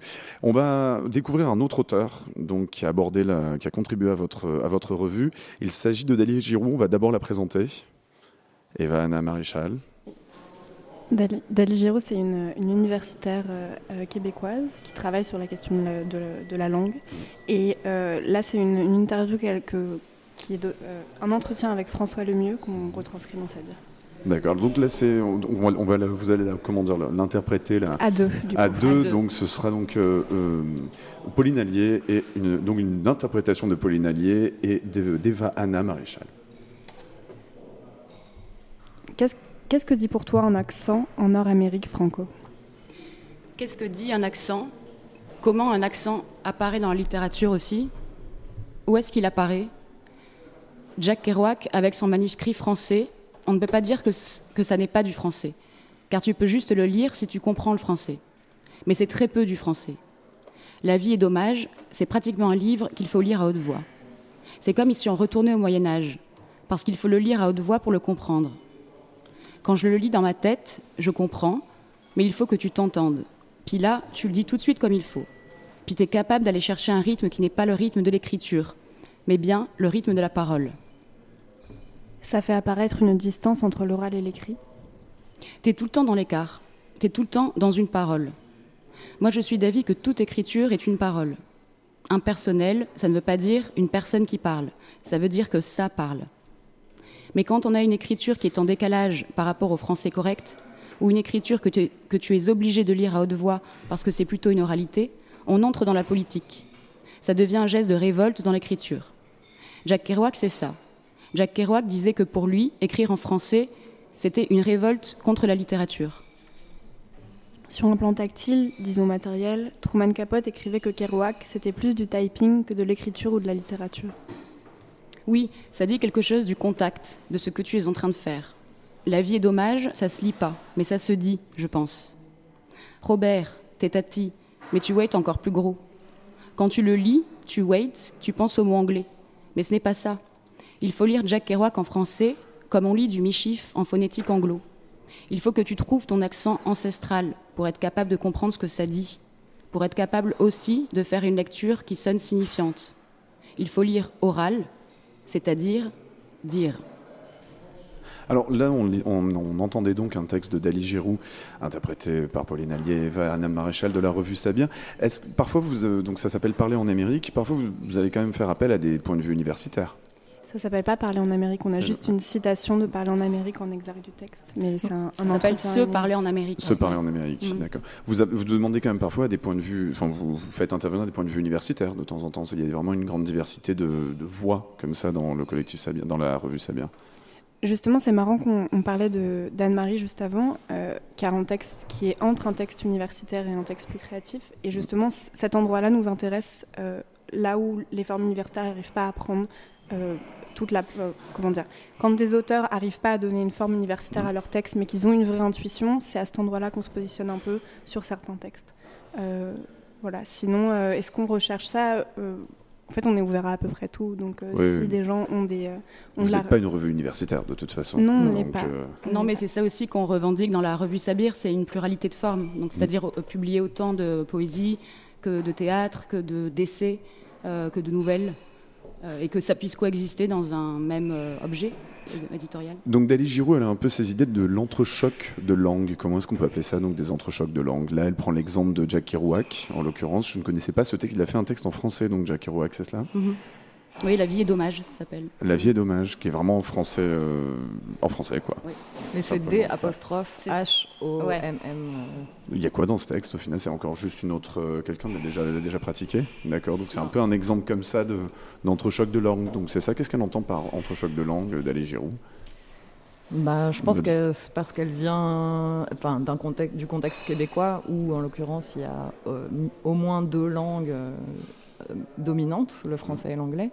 Euh, ben, justement, dans la revue, on a une liste de toutes les langues parlées euh, qu'elle a écrites, qui est un extrait de son, qu'on peut lire peut-être tout à l'heure, qui est un extrait de, son livre Parler en Amérique. et en fait, on parlait de forme académique, mais ce que je trouve intéressant dans, ce, dans cet entretien, parce que c'est un entretien, c'est qu'il est performatif, c'est-à-dire qu'ils ont fait un entretien à l'oral, ils l'ont enregistré et ils ont décidé de le retranscrire tel quel avec leurs accents euh, et donc, du coup, ça n'a pas du tout une forme académique. Euh, enfin, les, les, Québécois, il, y a un il y a un parler qui est, assez, euh, qui est beaucoup plus informel, qui est beaucoup plus détendu. Oui. Qui est très oral et qui est plein d'expressions québécoises. Et, Alors que Dali Giroud, elle-même effectivement artiste, mais aussi universitaire. Mm. On va, on va peut-être écouter Théo Cassiani aussi, donc, qui a contribué à la, à la, à la revue. Alors, je, je, vais vous laisser présenter votre, votre contribution. Parce que vous, donc, c'est un peu particulier, vous n'avez pas vraiment traité d'accent directement. Euh, j'ai mm, plutôt euh, réfléchi à cette question partant d'un angle typographique ou du moins graphique. Et, mm, et j'ai pas l'habitude de participer très souvent à des revues, mais quand le collectif m'a proposé de, contribuer, il y avait euh, non seulement la volonté de participer à ce groupe d'amis, enfin à cette belle invitation, mais aussi d'essayer quelque chose vis-à-vis -vis du texte que je suis en train d'écrire, enfin de mon prochain roman. Et... On avait déjà publié un chez POL, d'ailleurs on reçoit un plateau POL demain, demain après-midi, le roman s'appelait Rétine. Oui. Et, voilà, donc j'ai travaillé sur un, deux signes, euh, deux caractères coréens. Euh, qui, et qui signifie Jigji, mmh.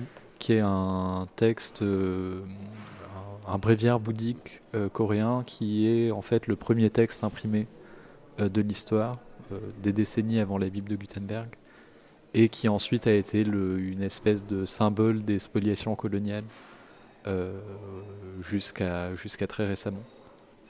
vous allez nous interpréter un petit, euh, un petit moment, donc lire un passage donc, de votre contribution à la revue Sabir, Théo Cassiani. Euh, alors je vais, oui, le lire. Je suis pas sûr d'être capable de l'interpréter, mais je vais lire les premiers paragraphes. Deux signes illisibles sont imprimés sur la vitrine. Le verre sérigraphié de noir laisse flotter cette paire de caractères tracés de la même épaisseur. Un air de familiarité apparaît entre les idéogrammes rassemblés par une presque symétrie. Le premier est composé de trois empreintes, deux virgules jointes forment une pète d'autruche chapeautée d'un trait horizontal, bornée d'une incise verticale à sa droite et sous-bassée par un angle strict, là où le second reprend les manières avec uniquement deux éléments, encore un tréteau incurvé, mais accompagné cette fois d'une seule barre dressée à sa suite. Mon regard s'attarde sur ce motif récurrent, j'en suis chaque contour, et crois d'abord y voir un végétal retourné, un arbre renversé. Je me penche lentement et c'est un été au menton effilé qui me vient aussitôt, un atlas portant le monde, une silhouette décapitée courant les bras tendus, ou bien des égoutures, plus simplement des larmes, deux yeux pleurant sur le verre. C'était donc Théo Cassiani, sa contribution à la revue Sabir. L'accent et où donc, Comment est-ce que vous en êtes arrivé de l'accent jusqu'à jusqu'à ce signe donc, coréen, si je ne m'abuse? Oui, coréen. Euh, ben, déjà, j'avais très envie de traiter cette question, euh, comme je le disais, du point de vue graphique, parce que mm. peut-être que c'est un peu pour les mêmes raisons qu'Eva, même si, euh, même si j'ai souvent fréquenté et, perçu des, des, problématiques liées à l'accent sonore, notamment dans ma jeunesse, je me sentais pas forcément comme étant la personne la plus légitime pour parler de cette question-là vis-à-vis d'autres invités de la revue.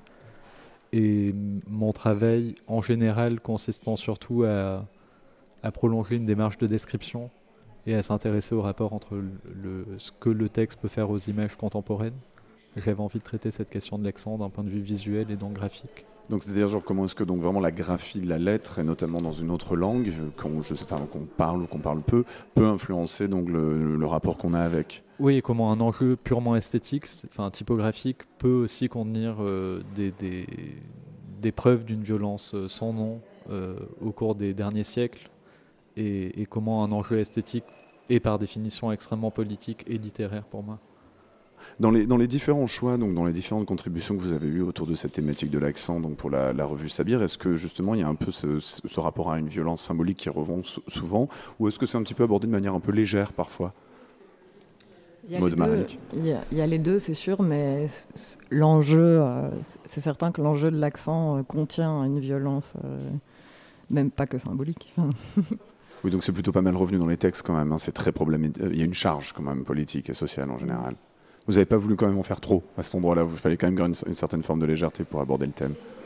On n'a pas été confronté à, à, devoir faire un choix en fait entre mm. euh, des textes qui traitaient l'accent euh, d'un côté politique et des textes qui ne le traitaient pas. On a, on a reçu quelques textes effectivement avec une grosse charge sentimentale, on les, on les a publiés. Mm.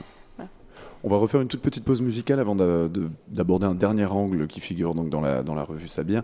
Vous avez fait le choix de Judith Kido, je ne la connais pas, je vous laisse l'introduire. Non, ce ne, sera pas pour, ce ne sera pas un morceau de Judith Kido ce soir qui sera joué. On va directement faire une toute petite pause. Euh, ce ne sera pas peut-être, peut-être attendez, non, je pense qu'on a moyen d'avoir ce morceau de Judith Kido. oui, voilà, exactement. Alors Judith est une, une chanteuse bruxelloise et, actrice mhm. et elle sera là demain pour euh, présenter notre soirée à la Comrie euh, à 17h. Et elle interprétera aussi une chanson qui a été coécrite avec une des membres de Sabir qui s'appelle Lucie. Voilà, d'où sa présence et le fait qu'on ait choisi cette chanson. On va donc écouter le morceau s'appelle Serpent Cheval. C'est euh, interprété dans une session à Bruxelles. C'est toujours donc Radio Actoral pour Radio Grenouille. À tout de suite.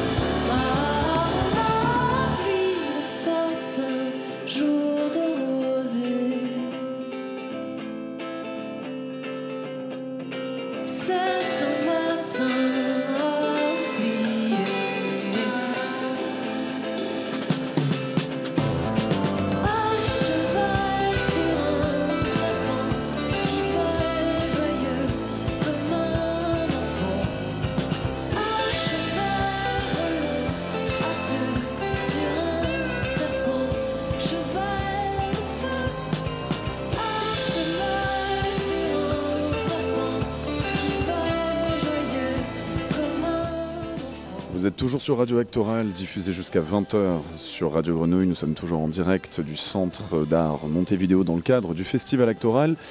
Nous avons autour de la table la revue Sabir, pas vraiment un collectif, on va dire une sorte de collectif éphémère, qui performera demain après-midi à la Commerie dans le cadre d'Actoral. Et on écoutait à l'instant donc un choix musical. Il s'agit de Judith Kido. Le morceau s'appelait Serpent Cheval. On va rappeler euh, Eva Anna Maréchal que donc Judith Kido va introduire donc demain votre après-midi de performance, c'est cela? C'est ça. Et elle interprétera aussi une chanson a cappella qui a été coécrite par une des membres de Sabir. On va un peu clore donc cette, euh, cette thématique de l'accent. Donc on a vu plusieurs. Euh, plusieurs angles euh, à travers lesquels vous les avez abordés donc, dans votre revue numéro 2 qui nous parle de l'accent. On a écouté tout à l'heure un petit peu cette lecture qui de Théo Cassiani qui abordait la question plutôt du côté graphique. On a également entendu euh, Bourdieu tout à l'heure qui expliquait à quel point vraiment les, les, accents pouvaient vraiment le foutre en l'air en termes de violence symbolique. Le dernier angle, on va donc, ce sera non pas une, lecture en, live cette fois-ci, il s'agira donc de Mathias Domaidi. Je vais vous laisser le présenter. Oui. Mathias, c'est un, un, des membres du collectif de Sabir. C'est notre caution masculine, sinon on est que des filles. Qui, euh, il est suisse et, euh, et, voilà, et donc il, est, il écrit sur l'accent suisse. Et là, on va entendre une. Une, une pièce qui s'appelle Accente-moi. Exactement, qui est un texte qui est dans sa bière et dont il a aussi fait une, une vidéo et un son dont, qu'on va, va, entendre. Alors, on reviendra un peu sur ces concepts après. On va d'abord l'écouter. Donc, c'est Accente-moi de Mathias Domaidi. Ben, euh, voilà, on, on fait aller. Normalement, l'idée c'était aller. à partir de 4 minutes quelque chose, mais bon. Euh, je suis allé euh, au pays euh, là et, j'y ai vu des amis. Ça faisait vraiment un, sacré bail. Pas le pays, hein. même si en fait, mais, mais ces amis-là en particulier, ça revenait de loin et puis ça ramenait loin aussi. depuis où je vis, une grande ville, beaucoup de choses ressemblent à ici, c'est évident l'urbain, l'Europe, mais je m'y sens loin, je, m'y sens détaché. Et ce n'est pas que le, que le manque des miens. Quand j'ai atterri l'autre jour, la première chose qui m'a rassuré, c'était la voix des annonces à la gare euh, pour trouver le bon train à prendre. Et donc, euh, ces, euh, ces, amis, c'était prévu qu'on se voit, et puis j'y pensais beaucoup, très fort, comme si je me rappelais déjà une projection en fait en quelque sorte. Une forme de, projection comme un souvenir. Et, euh, en sachant bien que ni l'un ni l'autre, de toute façon, euh, n'existerait. Mais bon, c'est comme ça. Euh, je vis souvent mes présents comme ça, en extrapolant des fictions, des fictions de vie sans les agir ou, ou les vivre, en en faisant de la, de la, même manière des sortes de souvenirs en fait, hein, un concentré comme ça au présent, dans le présent, à la fois du passé et du futur.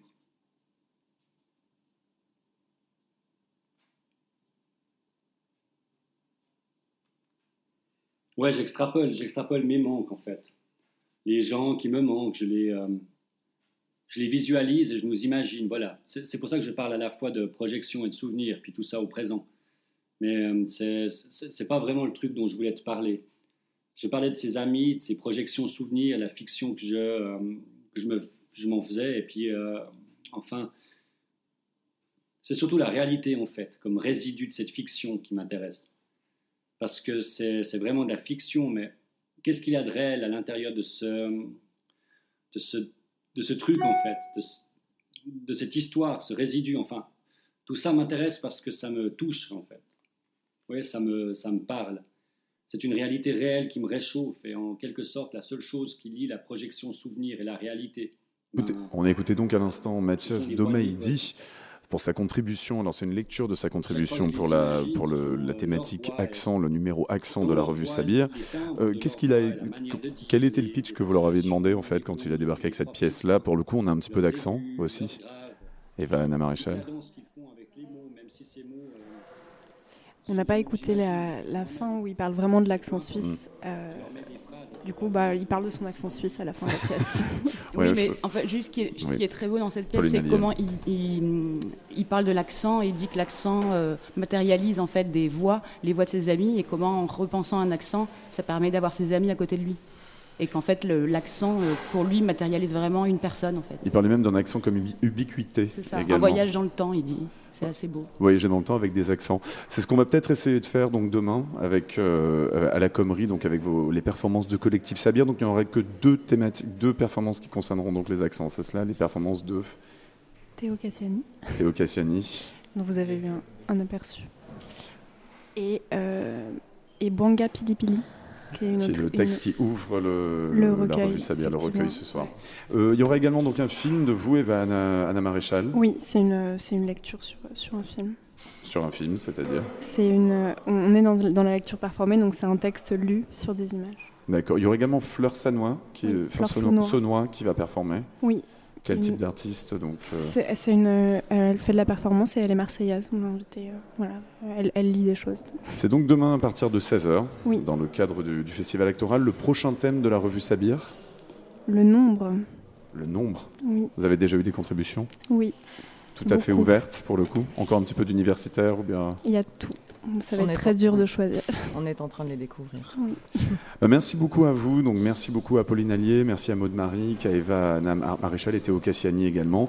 On, se, on va faire une petite pause musicale avant d'accueillir la prochaine revue, donc la revue Cockpit avec euh, Christophe Fiat. Une petite pause musicale euh, avec Arthur Russell. C'est un morceau évidemment qui est sorti post-mortem comme la moitié ou les trois quarts de sa, de sa discographie. C'est toujours Radio Actoral pour Radio Grenouille. À tout de suite.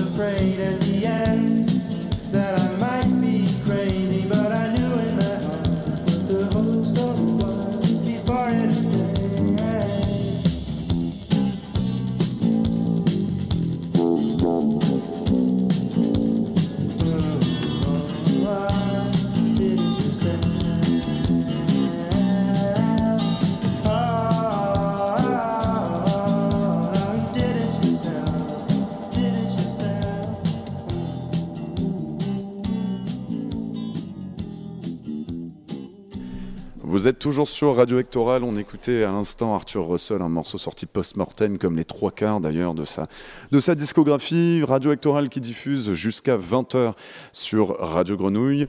On passe donc cette fois-ci à notre, à notre dernier plateau. Il s'agit de la revue Cockpit.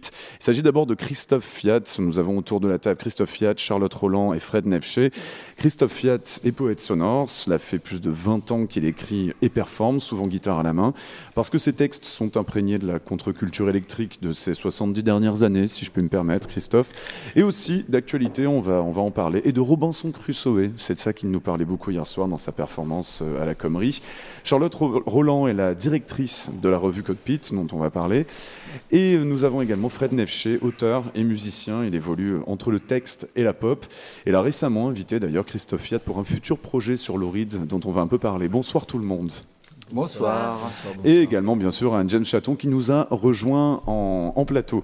Alors, on va, on va d'abord essayer d'expliquer à nos, à, nos, à nos auditeurs de quoi il s'agit pour Cockpit, qui est une revue qui a un peu une esthétique DIY, comme ça, qui parle avec euh, humour et désinvolture de l'actualité. Ça arrive rarement, je trouve, Christophe Fiat, de, de parler d'actualité en poésie. Et là, vous le faites. Comme ça, il y a pas mal de gens qui auraient limite un peu peur d'aborder des thématiques extrêmement, euh, extrêmement contemporaines. Vous, c'est limite. Est-ce que vous abordez tous, les, tous vos contributeurs comme ça, Christophe Fiat? Ben, Déjà, Cockpit, c'est une revue de, de création elle est mensuelle. Donc à partir du moment où elle est mensuelle, effectivement... Euh, On rebondit sur ce qui se passe actuellement. Sur ce qui se passe actuellement. En plus, elle a été créée euh, donc avec Charlotte Roland euh, à la fin du confinement. Enfin, le premier numéro est sorti le 1er mai. Mm. Donc voilà, donc, donc, on se retrouve en fait avec une revue euh, avec une revue effectivement eh bien qui, qui traite de l'actualité, mais plutôt en termes d'ambiance en fait. Voilà. Euh, euh, après, en termes d'ambiance, c'est-à-dire en fond de, en, fond thématique, c'est ça. C'est pas directement vous leur commandez rien sur l'actualité? Non, enfin, c'est une revue en fait qui est une, c'est une carte blanche perpétuelle aux, aux invités. Donc à partir de là, ils écrivent véritablement ce qu'ils veulent, au sens où, où ils sont complètement libres. Voilà. Et, et donc, euh, ben voilà, enfin, ils sont le reflet Enfin, on va dire qu'ils sont le reflet du monde dans lequel ils vivent. Enfin, voilà, ce qui est une banalité euh, concernant. Il y, a, des textes extrêmement directs d'ailleurs, vraiment là-dedans. Enfin, c'est vraiment, ils sont, par exemple, on a bon, on parlera un petit peu de la sélection des auteurs, mais il y a Pascal Rambert qui intervient dans le numéro 2, je crois, celui de juin. Ben, il en est carrément en fait à se foutre de la gueule de tous les journaux de confinement qui ont été faits très clairement. Il écrit des petits poèmes comme ça où il se moque des autres, quoi. Alors déjà, c'est pas des petits poèmes, c'est des poèmes. Ce sont des poèmes. Déjà, voilà. Et en plus, non, non, je pense pas que Pascal Rambert se foute de la gueule euh, des gens, comme vous dites. Non, non, enfin, simplement, voilà, c'est un poème euh, critique, voilà, sur, euh, sur toute cette, euh, à un moment, cet engouement, en tout cas cette rumeur qu'il y a eu sur les journaux de, confinement. Et je trouve que c'est le bienvenu. Enfin, il critique une attitude petite bourgeoise. et voilà, enfin voilà. après, voilà c'est d'autant plus intéressant que Pascal Rambert, on ne l'attend pas à cet endroit-là. C'est ça, on voit rarement Pascal Rambert s'exprimer comme ça. et c'est tout l'intérêt de, Cockpit. Euh, comme c'est une revue de création qui sort tous les mois, c'est aussi un laboratoire. Voilà, c'est tout l'intérêt d'une revue. Et Pascal a, très bien compris voilà, qu'il pouvait l'utiliser comme un laboratoire, à savoir à, euh, faire entendre, enfin, à publier euh, des textes, enfin, des poèmes voilà, qui sortent de, de son travail euh, de metteur en scène, de metteur en scène et, d'auteur, voilà, et d'auteur de, de, théâtre. Il y a, il y a dans, dans la revue Cockpit d'ailleurs, dans, dans, tous les numéros, je, je crois, euh, ce hashtag qui fait donc qui, qui, qui, est en bas de toutes les pages, qui est celui de je veux que ma poésie puisse être lue par une jeune fille de 14 ans. Alors, qui sont les jeunes de 14 ans qui lisent de la poésie? Est-ce qu'il y en a un peu justement? Est-ce que vous essayez de les orienter vers ça euh, Ou en tout cas, vous l'espérez Le plus intéressant dans ce, dans ce, hashtag, c'est la citation qui est empruntée à Lautréamont, voilà, à la fin des Chants de Mal d'Aurore, euh, dans, les poésies. Donc voilà, donc cette jeune fille de 14 ans, euh, elle se comprend aussi par rapport à l'univers de Lautréamont, voilà, qui est un univers d'écriture brute, c'est aussi une icône de la littérature. Voilà. Après, euh, l'idée de la jeune fille de 14 ans, euh, c'est plutôt l'idée en fait que, la littérature, elle peut être lue par, euh, par tout le monde et très jeune. Voilà. En espérant que ça puisse se faire. mais il n'y a, aucune raison, vu, vu les livres qui sont disponibles en librairie, enfin, il n'y a aucune raison pour, pour, pour, que ça ne se fasse pas. Euh. Quelle est la sélection d'auteurs? Comment vous pratiquez? Donc, est-ce que vous êtes un petit peu dans le réseau? Il n'y a pas seulement le réseau de la poésie contemporaine, puisque là, on voit par exemple qu'il y avait Pascal Rambert pour, euh, pour Cockpit. Il y a pas mal. Il y a par exemple, je vois euh, Isabelle Barberis, qui est, une, qui est une, plutôt une théoricienne universitaire du théâtre. Comment ça se fait par, par une sorte de réseau, par un, par un réseau d'affinité Christophe Fiat ben, euh, déjà, c'est pas une revue de poésie proprement dite, c'est une, une, revue de mm. création. Euh, C'est-à-dire qu'il y a aussi bien des, des, auteurs dramatiques comme Dieudonné Nanguna, euh, comme euh, Rodrigo Garcia. Voilà, il y a, on a des, aussi des, des journalistes comme Arnaud Laporte, Joseph Ghosn, Philippe Azouri. Et on a aussi eh bien des, des, artistes, parce que euh, chaque numéro, euh, en fait, dans chaque numéro, et, et, ça c'est c'est quand même la singularité de Cockpit, qui a une revue en noir et blanc. Dans chaque numéro, eh bien, il y a euh, ce qu'on appelle. Hein, Alors, on va revenir peut-être avec Charlotte Roland justement sur l'esthétique de cette revue, qui donc édite la, la revue. Charlotte Roland. Bonsoir. Bonsoir. ouais, pour rebondir, donc dans chaque numéro, on a un poster c'était quelque chose qui nous tenait énormément à cœur. Euh, on invite un artiste euh, à produire une œuvre en noir et blanc, soit originale, soit euh, un travail qu'il a déjà fait. Et à chaque fois, l'artiste et l'invité se prêtent au jeu, s'adaptent aux contraintes ben, de, de, production, d'imprimerie. On est une, revue avec, euh, on va dire, une économie de moyens assez, simple. Euh, l'idée, c'est que la revue, on la fait tout seul, on peut la faire tout seul. Et, euh, et, on est assez fiers en fait que chaque artiste, donc on a commencé avec Régine Cole, après il y a eu le duo Hippolyte Engen, on a eu euh, René Loricolet qui est quand même un artiste qui était dans la collection du Magval, qui est notre partenaire dans le numéro 3 et euh, qui étaient ravis et ils sont, euh, ils sont très enthousiastes par rapport, euh, ben, par rapport à, la, à la production papier. Alors que moi, j'avais vraiment envie qu'on respecte l'œuvre, que, ça, voilà, que ça, ressemble à quelque chose, si je peux m'exprimer ainsi. Et à chaque fois, en fait, ben, voilà, les gens sont enthousiastes, ils ont envie de retravailler avec nous. Euh, et, d'autant plus, par exemple, sur le prochain numéro là, qui sort euh, ben, pour le 9 octobre, pour le mhm. Salon de la Revue, auquel on a invité euh, au niveau de la soirée d'inauguration. Par exemple, Antoine Dagata, donc, qui nous fait le poster du prochain numéro. Marseillais d'origine marseillaise. D'origine marseillaise. Antoine a travaillé sur, donc, sur une série qu'il expose à la Fondation Brunstone au mois de fin, fin octobre, mhm. début novembre. Et il a travaillé sur la photo thermique qui, mhm. par défaut, se dit en couleur. Euh, et, il nous a dit, bah non, moi je vous fais un truc en noir et blanc pour vous, euh, sans problème, et on est très fiers de ça. Donc euh, on, voilà, on arrive à, produire et des œuvres et des artistes plastiques dans une économie de moyens assez simple. Et qui, rendent quelque chose. Christophe Yatt, Charlotte Roland, on est d'accord donc que les thématiques sont parfaitement libres quand, quand vous les abordez. On n'a pas de thème, Ils viennent avec ce qu'ils mm, veulent. Il n'y a aucune thématique. Enfin, Arabal disait du, du mouvement panique, enfin qui n'était pas un mouvement. Euh, Arabal disait voilà tout le monde est panique, tout le monde peut être panique. Euh, il y a un peu cette idée dans Cockpit, sinon qu'on n'est pas un mouvement mais, une revue, c'est-à-dire que voilà tout le monde est Cockpit à partir du moment où un, artiste, un poète, euh, un, auteur dramatique voilà, accepte de, publier dans Cockpit, voilà, il est libre de faire ce, qu'il veut. D'ailleurs, c'est ce qui s'est passé avec Anne James, qu'on a invité dans le numéro qui contribue également. Donc, Dans le numéro 3. Quelle était cette contribution, Anne James Dans le numéro 3, voilà, Anne James, voilà. Euh, enfin.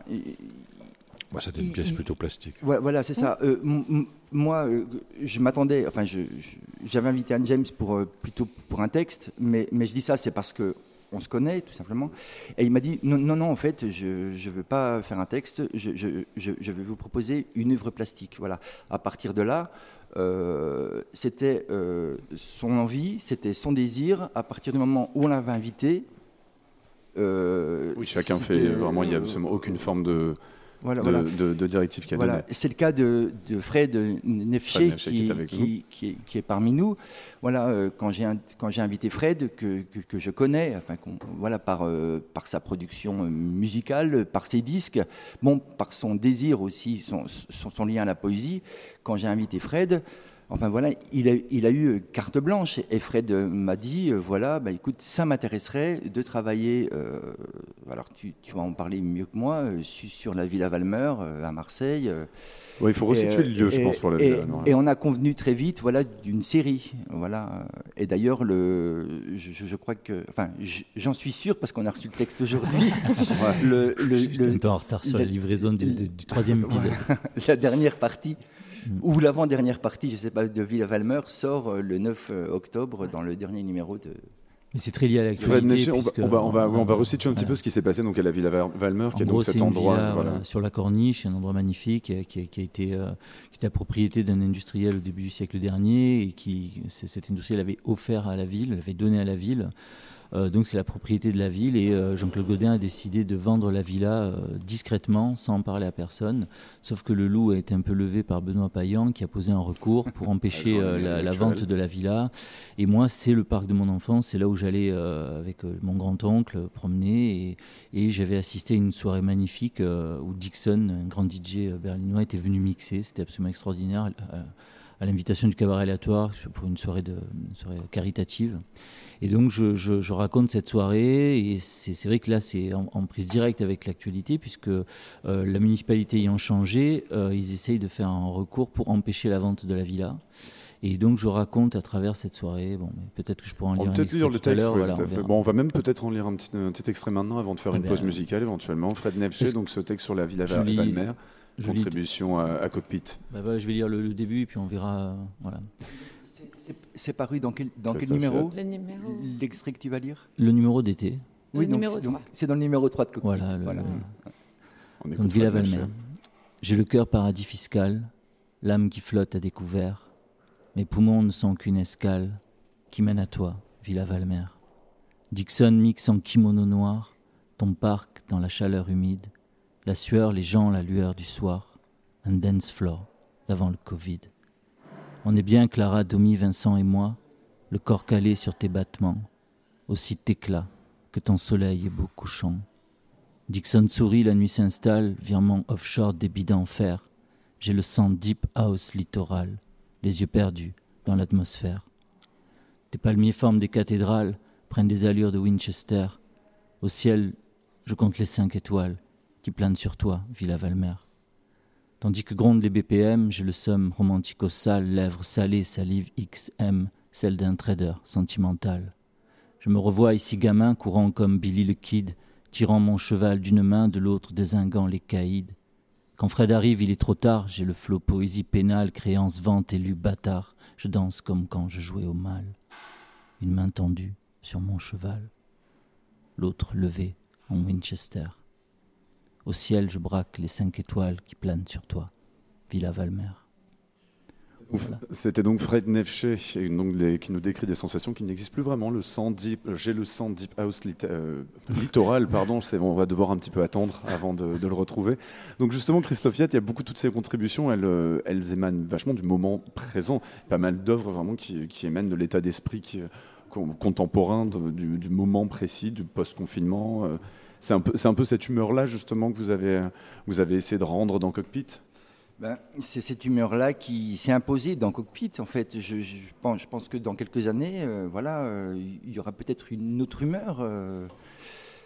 Après, enfin, on, s'étonne aussi tout le temps, voilà, du, rapport au réel, à la réalité, du rapport à l'actualité. Mais en fait, en fait, ben, faut, arrêter. C'est-à-dire qu'un un, créateur, enfin, je prends l'exemple d'un écrivain parce que voilà, je, je, suis écrivain. En fait, un écrivain, enfin, c'est quelqu'un qui écrit, enfin, euh, qui, décrit, qui écrit, qui capte comme ça euh, l'ambiance. C'est ce que je dis souvent dans, mes éditos, c'est quelque chose qui se répète assez souvent, qui capte les, convulsions du monde dans lequel il est, en fait. Voilà. Donc on s'étonne de quelque chose, quelque part, qui est, qui est la base même de l'art. Voilà. Si Montaigne aujourd'hui nous parle, si, et, là, je cite volontairement les, maîtres anciens, euh, si Montaigne nous parle encore, si Shakespeare nous parle encore, si Dante nous parle encore, si Joyce nous parle encore, c'est pas par un tour de magie, c'est pas nécessairement parce qu'ils sont géniaux, même s'ils le sont, mais c'est surtout parce qu'ils ont su à la fois capter leur époque et en même temps euh, nous amener vers une espèce de de, beauté, voilà, dont ils ont le secret et, l'énigme. Voilà. Donc que, que, Cockpit, en fait, euh, capte à un moment l'époque dans des écritures assez disparates quand même, dans des formes assez disparates, parce que c'est une revue qui fédère, c'est une revue qui rassemble. C'est pas du tout une revue qui, qui affirme comme ça une, une ligne euh, précise. Enfin, je veux dire, il n'y a rien d'étonnant à partir du moment où on est dans la création. Par contre, ce qui est plus étonnant dans Cockpit, et, ça aussi, euh, on en est fier avec Charlotte Roland, en plus d'être fier du poster, comme elle le dit, euh, c'est que c'est une revue mensuelle. Voilà. C'est-à-dire que c'est quand même 30 à 40 pages euh, tous les mois qui sortent en version numérique et en version papier, et dans, dans, lesquelles eh bien, on a véritablement un moment de la création française, mais aussi internationale.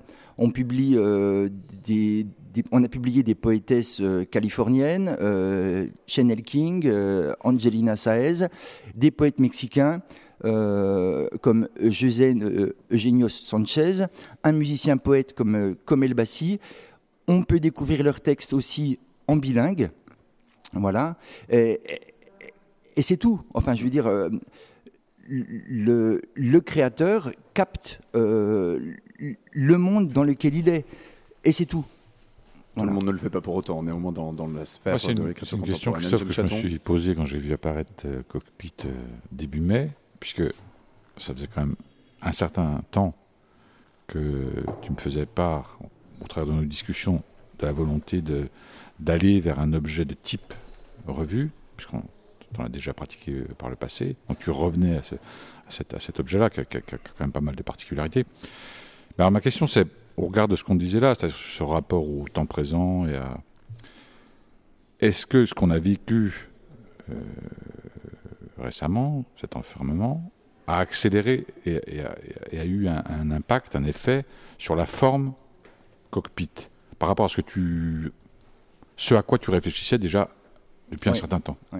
Et, jusqu'au titre d'ailleurs. Parce qu'on peut imaginer que cockpit maintenant c'est ce qui va nous orienter vers. Euh, c'est le cockpit quoi, c'est ce qui voit loin. Oui, oui. Le, là où ça a eu un impact, c'est que c'est une revue qui, qui, rassemble. Ça veut dire que ça va de Gilles Caplan à Fred Nefché, à toi, James, euh, à, à, Arabal, à Thomas Hirschhorn, euh, Pierre Alferi euh, oui, mais que et, ça, et, Arnaud Laporte. C'est une revue qui rassemble. Non, attends, attends. Si, si je te dis ça, c'est parce que avant le lockdown, moi je préfère le terme anglais de confinement, lockdown, ça veut dire on est vraiment fermé à clé, quoi. Voilà avant le lockdown, j'aurais fait différemment Cockpit avec Charlotte Roland. Et voilà, c'est-à-dire que j'aurais peut-être plus imaginé une revue dans la grande tradition de l'avant-garde. Ça veut dire avec une ligne directrice euh, singulière, affirmée, euh, voilà, euh, presque avec un arrière-fond théorique. Là, je me suis dit non, en fait, je vais rendre possible, possible quelque chose, un espace qui va peut-être servir de réservoir à une avant-garde qui va arriver. Voilà. C'est-à-dire que je me suis mis... Ça veut dire que tu crois encore aux avant-gardes? Non, je, ne crois pas aux avant-gardes, mais je pense qu'à un moment, on, est un moment, on est vraiment un moment de, basculement. Et je pense qu'à un moment, il va y avoir une manière d'affirmer euh, des écritures nouvelles et des formes nouvelles euh, qui vont bien qui vont se saisir euh, de cette nouvelle réalité dans laquelle on est. Alors, ça prendra peut-être pas la forme euh, des avant-gardes, mais en tout cas, ça prendra la forme d'un art de franc-tireur, voilà, plus affirmé qu'aujourd'hui. On est, il faudrait euh, les gens que nous sommes. Il y a, des gens qui auront envie de tuer le père, comme ça, va continuer. Moi, le terme d'avant-garde, ça va arriver. Peut-être ce ne sera pas ce mot-là, mais il y aura effectivement de la nouveauté, quelque chose. Mais, non, mais c'est déjà arrivé. Bien sûr. par rapport à ce qu'on faisait euh, avec Christophe, par rapport à ce qu'on faisait il y a 20 ans, on nous a déjà assassinés. Bien sûr, mais ça, ça, arrivera et ça continuera. Pour l'instant, euh, Cockpit, c'est une revue. Hein, c'est une revue, Charlotte, cool. Et d'un côté, pour reprendre euh, enfin, ce que disait euh, Anne James, effectivement, peut-être que le confinement, c'est une revue aussi d'urgence. Enfin, oui, mais ça se sent dans le support. Ça se sent dans le support, ça sent dans la forme. Après, l'intérêt, c'est aussi de mettre en valeur euh, les textes. c'est assez simple, en fait, c'est une revue très simple, mais parce qu'on met en valeur et l'artiste, ou l'écrivain, ou le musicien. Et c'est enfin, c'est ce qu'on veut, c'est ce qu'on voulait faire et c'est ce qu'on veut faire. Quand j'ai reçu la revue, j'étais très séduit par le support, par le papier, par euh, justement le côté un peu journal presque c'est mensuel, quoi. C'est presque. C'est un journal. C'est beaucoup de travail. dimension de, de, euh, papier. Et d'un côté, euh, voilà, c'est on n'est que deux à le faire. C'est simple. Et euh, par contre, on veut que ce soit aussi efficace. C'est un réservoir. Voilà, c'est important pour nous. On n'est que deux à le faire avec une dream team qui commence quand même à prendre forme. Ça veut dire qu'on a des, des auteurs. Enfin, je vais parler d'auteurs au sens général. Hein. On, on, on, a des auteurs qui qu'on qui, revoit euh, de numéro en numéro qui reviennent. Voilà. Euh, donc, donc on est en train de, de constituer, pas de constituer, mais en fait on est en train de oui, alors je vais utiliser le, le, mot, le terme constituer par défaut. On est en train de constituer une sorte d'équipe voilà. Euh, en sachant qu'on n'est pas une revue euh, au sens strict, dans la mesure où une, revue euh, au sens strict, il y a un comité éditorial avec un collectif d'écrivains ou au moins avec plusieurs euh, plusieurs personnes. Là, euh, Une rédaction en chef. Voilà. Là, on n'est que deux. Et... Mais en même temps, on, comme, disait Deleuze et Guattari, quoi, ah ben, je pensais exactement on, ça. On est deux, mais en même temps multiples. Voilà, on est multiples. Et, et, aussi, là où la multiplicité elle fonctionne bien aussi, euh, en termes de diffusion, c'est qu'on a un partenaire à chaque numéro. Et alors donc euh, au numéro 2, on a eu Enseigne des Houdins, au numéro 3, euh, le Macval, au numéro 4, euh, bah, actoral, actoral. Et au passage, merci à Hubert Collat et, et à l'équipe. Et, et, au numéro 5, on va avoir le Carreau du Temple. Alors le partenariat, voilà, là où ça nous intéresse, c'est qu'à chaque fois, ça, ça, ouvre un espace voilà, pour la revue. à la fois pour la présenter, euh, à la fois aussi pour, euh, bah pour, rencontrer euh, d'autres artistes, d'autres écrivains. Enfin voilà, moi je, continue. Ce qui est bien une revue, c'est qu'on fait on, on, rencontre en fait des, des, des gens aussi qu'on ne connaît pas, qu'on ne connaît pas encore. Et moi, là où j'en suis, je trouve ça important de pouvoir rencontrer des gens euh, nouveaux. Où j'en suis Qu'est-ce que ça veut dire Qu'est-ce que ben, Où j'en suis, ça veut dire que j'ai 54 ans, ça fait 20 ans que je... Oh. Non, non, non, non mais il n'y a, a, aucun problème. Mm. Je, je, me sens Très, très, bien comme ça. Mais je veux dire, j'ai 54 ans, j'ai publié une quinzaine de bouquins, j'ai fait des pères, du théâtre et tout. Ça fait 20 ans que je bosse. Et là, j'éprouve le besoin, euh, effectivement. Euh, mais, et Charlotte, tu vas, dans, je pense que très, très certainement tu, tu ressens aussi ce, ce, désir-là.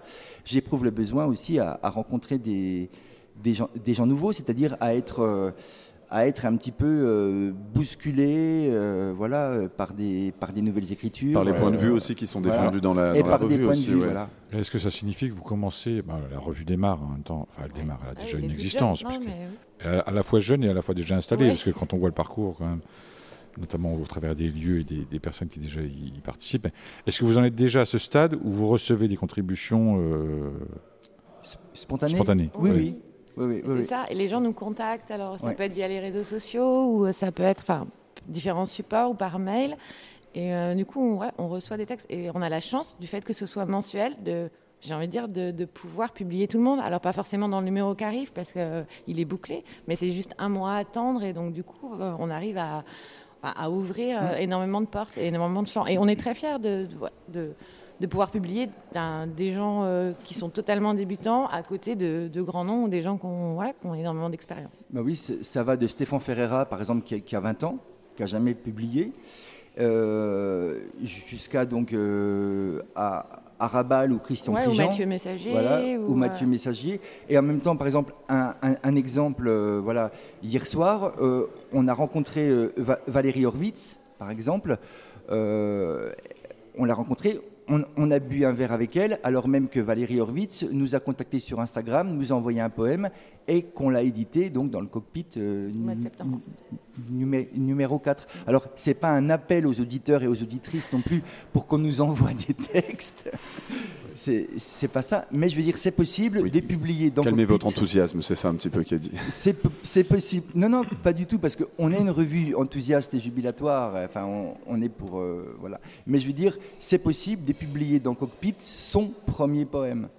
Vous, êtes un peu étonné parfois par les points de vue qui sont défendus par les textes. par exemple, il y a Manuel Joseph qui fait un petit coup de provoque à un moment en disant dans son, dans son texte que Black Lives Matter est le, est le hashtag le plus, le plus crétin qui soit. De temps en temps, vous êtes là, bon ben, très bien, on y va, on publie ça comme on ça. Y va. Non, non, il faut... Mais... non il faut... moi je pense que c'est important d'y aller. Il n'y a pas de. Enfin, il n'y a, pas de raison à, dire bah, non, on, va choquer qui? Enfin, euh, oh bah, je, jamais.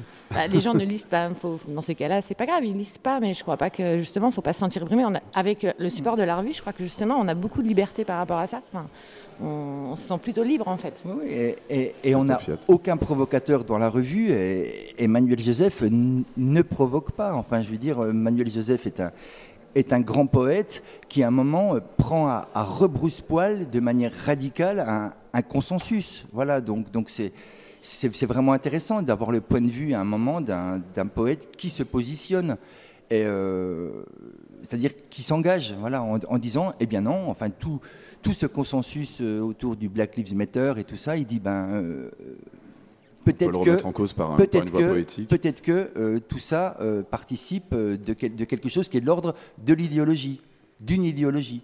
Voilà. On va, le, prochain numéro, il va falloir bientôt qu'on se quitte, et puis surtout parce que nous allons avoir la, la, captation de la lecture de David Lopez qui va commencer dans environ 5 à 10 minutes à Montevideo, à quelques mètres de nous. Le prochain numéro de Cockpit sortira quand? Là, il est actuellement en train de. 9 octobre. 9 octobre. Oui, on, est, on le sort pour euh, la soirée d'inauguration du Salon de la Revue, dont on fait la soirée avec AOC. Et euh, ben, pour cette occasion, on a la chance d'avoir Fernando Arabal et Antoine Dagata qui seront présents. Donc ce sera les deux derniers posters, du numéro 4 et du numéro 5. Et donc on présentera la revue et le dernier numéro à cette occasion. Est-ce qu'il serait possible d'entendre euh, un petit la voix d'Arabal La voix d'Arabal. On va écouter la voix d'Arabal avant de se quitter, effectivement. Puis après, on évoquera également quand même le, prochain projet de Fred Nefché. On fera une pause musicale avec son prochain projet. on écoute tout de même la, voix d'Arabal qui fait la postface d'ailleurs de votre, votre Tea Time, votre roman, euh, Christophe Fiat. Oui. C'est pas seulement la voix d'Arabal, c'est Arabal qui nous chante une, une comptine. On l'écoute tout de suite. Voilà. Aurelia patinando, Aurelia patinando, patinando se cayó y en el suelo se le vio. Pero ¿qué se le vio? ¿Qué se le vio? Y en el suelo se le vio que no sabía patinar, que no sabía patinar. Repito, Aurelia patinando patinando, Aurelia patinando, patinando se cayó, patinando se cayó. Y en el suelo se le vio. ¿Qué se le vio? ¿Qué se le vio? Que no sabía patinar. Muchas gracias. C'était donc la voix de, Fernando Arabal, qui était donc un petit poème qu'il nous a distribué. C'est donc ça, euh, Christophe Fiat? Christophe Fiat. Oui, oui, oui, c'est une comptine en fait qui fait référence, qui renvoie à son film euh, Viva la Muerte, voilà. Euh, qui est un de ses films des années 70. Ouais, qui, qui, qui, a, qui est adapté du, du, roman Bal Babylone. Et, et c'est un clin d'œil au générique, voilà, il m'a envoyé ça une fois euh, par mail et, on trouvait intéressant. Enfin, moi, je, trouve ça fascinant parce qu'on est entre la, la chanson, enfin, Arabal est clair, il dit voilà, je chante une comptine, mais en même temps, il y a quelque chose qui pointe, qui est de l'ordre, euh, au, niveau du timbre de sa voix, qui est de l'ordre de, de, la poésie sonore. Voilà. Christophe Fiat, Charlotte Roland, James Chaton va devoir se quitter bientôt et j'aimerais quand même qu'on aborde vite fait avec euh, Fred Nefché son prochain projet. D'ailleurs, justement, Christophe Fiat, vous allez y participer. Il s'agit d'un projet qui va tourner, d'ailleurs, euh, euh, cet automne. C'est un projet, alors heureusement pour vous, hein, en assis, hein, donc c'est un projet de, concert, d'accord Heureusement, il, peut, il se prête à la configuration assise, ce qui n'est pas le cas de, vraiment de, tous les projets musicaux actuellement. C'est un peu la grosse problématique de toutes les salles de musique actuelles. Il s'agit d'un projet autour de Louride. On va en écouter assez exclusivement un, un extrait avant de passer à la lecture de David Lopez. Je vous laisse un petit peu en parler. Bah, c'est en gros, j'ai demandé, enfin, il y a eu une commande au départ euh, par le festival Le Goût des Autres au Havre qui m'a demandé de faire un travail sur Louride. J'avais écrit un journal imaginaire de Louride. En fait, ça ne me satisfaisait pas dans la forme. J'avais envie de multiplier les points de vue, donc j'ai fait, euh, j'ai demandé à, des, cinq auteurs, à six, auteurs en fait, euh, d'écrire un texte en leur posant deux questions. Quel est votre rapport ou non à Louride Et euh, que reste-t-il de la transgression qu'il a pu proposer dans ses textes, sa vie, euh, sa musique? Voilà. On va écouter l'introduction, c'est ça, là, pendant la, la, pause musicale. Ok. Ce sera, c'est donc l'introduction du spectacle qui aura également tout un, tout un pan extrêmement, euh, extrêmement visuel. Absolument, il y a des vidéos derrière. Ce sera vous et et French 79 qui a fait la musique. En tout cas, pour le. Bon, on va falloir quand même qu'on rentre bientôt l'entête dans une demi-heure à, à, Radio Grenouille. Là, donc, la prochaine revue Cockpit, ce sera le 9 octobre. Merci donc à Charlotte Roland, merci à Christophe Fiat, merci, à Fred Nefché, à James Chaton. Le, on rappelle donc un petit peu les dates, ça commencera euh, à Laval, à Roche pour le, pour le spectacle donc de, sur l'Ouride de, de, Fred Nefché euh, et, French 79. Euh, ce sera Laval, Roche-sur-Yon, Lille, vous pourrez retrouver ça sur le Facebook de Fred Nefché qui est ouvert d'ailleurs. On va d'abord, ben, désormais, on va peut-être faire une petite pause musicale avant de. Je ne sais pas exactement si le raccord va pouvoir fonctionner, mais on va écouter David Lopez, l'auteur de Fief, qui était sorti au Seuil en 2017, qui raconte la routine de la jeunesse périurbaine française, un peu white trash sur les bords, et ça en tire une poésie de l'existence qui s'exprime dans une langue euh, à la fois débonnaire et créative, qui lui appartient. On l'écoute donc, euh, il va nous présenter son nouveau projet qui s'appelle Caton. Et au programme, donc d'après ses propres termes, dans Caton, rasage de murs, silence, pointe de pied, adrénaline et flamme. Nous n'en diffuserons qu'un extrait parce que nous devrons rendre l'antenne à Radio Grenouille et normalement le spectacle devrait être un petit peu plus long. Mais pour le moment, donc, on va écouter un petit extrait de Fred Nefché avant de rejoindre la salle de lecture de, de Montevideo. Pardon, à tout de suite.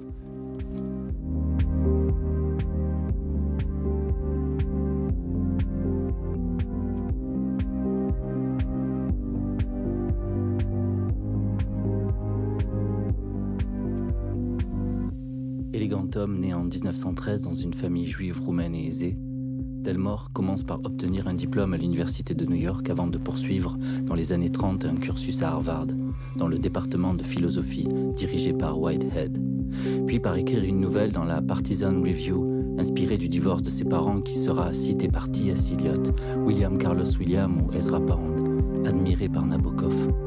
Une nouvelle qui devra, pour le dire autrement, devenir un classique le classique d'un homme d'à peine 25 ans. Un classique aussi pour Lauride, qui découvrira ce texte une dizaine d'années après sa parution, en prenant des cours de creative writings. Ce qu'il faut comprendre, Lauride, dont tant de gens sont fans, était lui-même fan de Delmore, fan absolu son temps, jusqu'à la mort. C'est émouvant de surprendre les gens célèbres admirer d'autres gens moins célèbres. Émouvant de réaliser que les figures que tout le monde écoute parfois se taisent pour elles-mêmes écouter d'autres personnes. J'ai commencé à aimer Louride quand j'ai découvert l'humilité de Louride. Une humilité de lecture, une déférence de fan.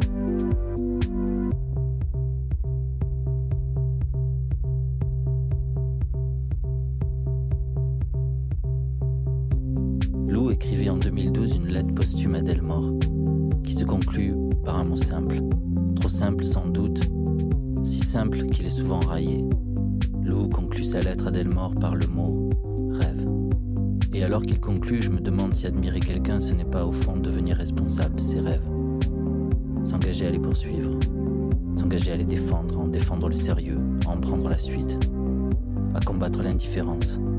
J'imagine en souterrain comme un relais d'attention que se passent mystérieusement les humains, et me dit qu'admirer quelqu'un, c'est prendre le risque de s'emparer de ce relais.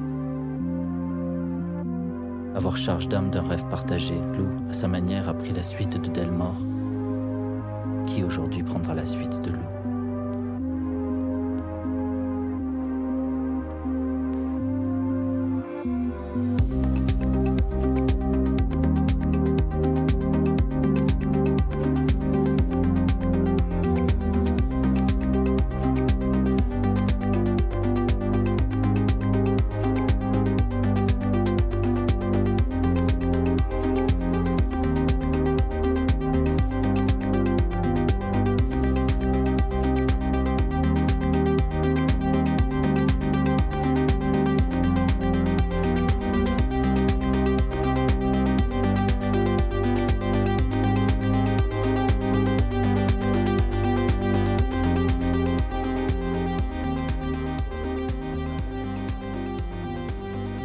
Vous êtes toujours sur Radio Actoral, diffusé jusqu'à 20h sur Radio Grenouille. Radio Actoral, donc la radio du festival de théâtre et de performance. On venait d'écouter à l'instant euh, un extrait exclusif du nouveau projet de Fred Nefché et French 79. Ça partira en tournée sur Laval, Roche-sur-Yon, Lille, Lorient, etc. etc. C'est un projet autour de l'Auride. On va, avant de passer à notre lecture, nous allons diffuser donc une captation, enfin pas diffuser plus exactement, il y aura une lecture en live depuis, la, depuis Montevideo ici. Il s'agit de David Lopez. Le public est en train de s'installer dans la salle. On va faire une autre petite pause musicale en attendant que David Lopez et son public s'installent. On va continuer sur l'Ori d'un morceau de 1976, extrait de Coney Island Baby. On écoute Kicks tout de suite sur Radio Actoral pour Radio Grenouille.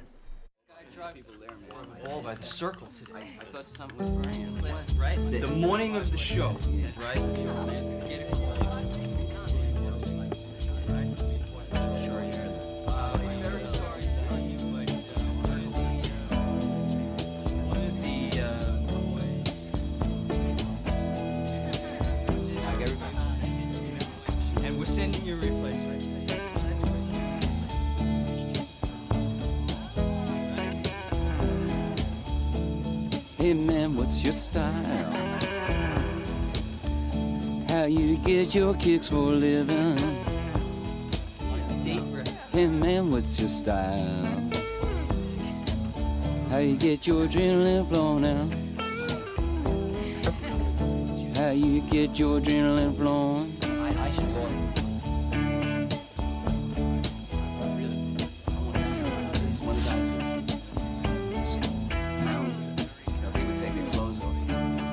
Hey man, what's your style? I love the way you drive the car now. Hey man, what's your style? I ain't jealous of the way you're living. I ain't jealous of the way you're living. Thanks, Santa Claus.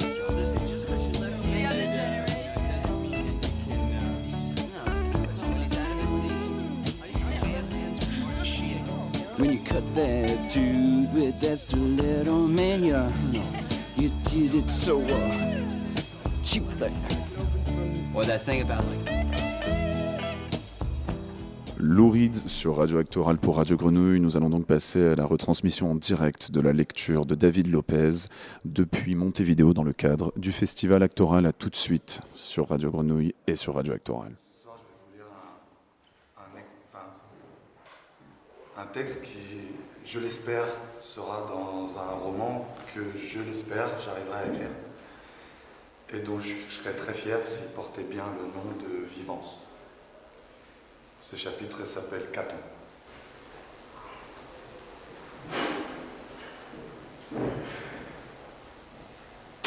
J'ai mis un jogging au cas où il faudrait courir. Noir. Même que je l'ai rentré dans les chaussettes. C'est une coupe slim, le jogging. Alors de loin, je pourrais avoir l'air de porter un collant. C'est bien pour fendre l'air, limiter la prise au vent, ou éviter que des tissus trop amples s'accrochent quelque part dans un grillage ou une clôture que j'aurais escaladé. Les chaussettes aussi, elles sont noires. Il y a longtemps maintenant, on m'a refusé un travail de serveur pour cause de chaussettes blanches. Et depuis, j'en ai toujours porté que des noirs. Pareil, les baskets, noires encore. À part la semelle en dessous, de ce jaune foncé marron clair un peu bizarre qu'on voit parfois. Je n'ai jamais trop compris le consensus autour de l'idée que certaines chaussures de sport nécessitent d'avoir une semelle de cette couleur, mais manifestement je m'y conforme plutôt bien, puisque j'en possède une paire. A priori, ça ne m'empêchera pas d'être discret, puisque pour les voir, il faudrait que je m'allonge par terre, ou alors que je vérifie si j'ai marché dans la merde. Tout noir en fait. Parce que le sweat capuche et le sac à dos, pareil. Courir avec un sac à dos, ce n'est pas pratique, mais c'est quand il est plein que ça pose problème. Alors que moi, si je cours, c'est que forcément il sera vide. J'ai révisé son contenu, tout y est. J'ai ajouté mes clopes, pré-roulées, dans un étui à cigarette chromé au motif moche, ressemblant davantage à des ronces qu'aux roses qu'elle prétend représenter. A des épines. Frais le fond bien frais même, au point que la capuche ne sert pas qu'à dissimuler mon visage. Souvent la capuche, on ne se rend pas compte, mais ça empêche d'entendre certains bruits. Alors je l'enfile parce que j'ai froid dans le cou, mais je me promets d'être attentif.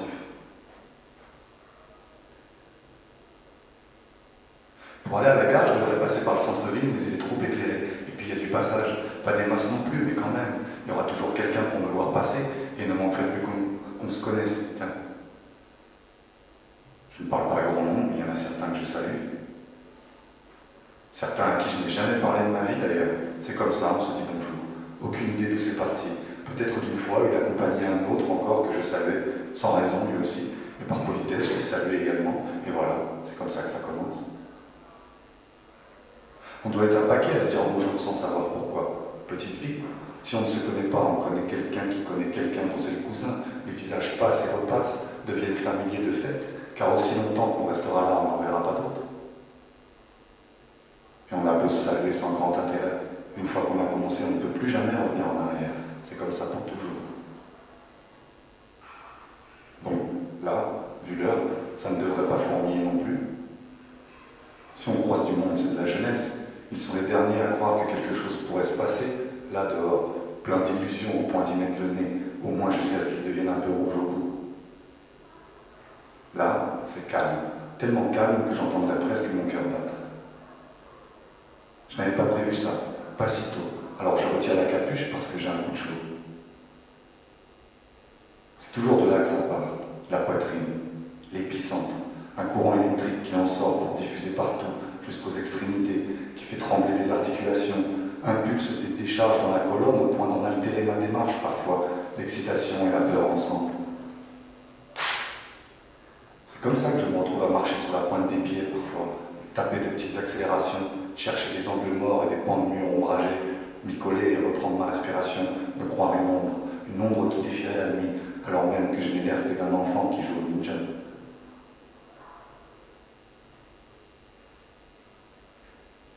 J'ai quand même un bout de ville à arpenter avant de rejoindre le canal.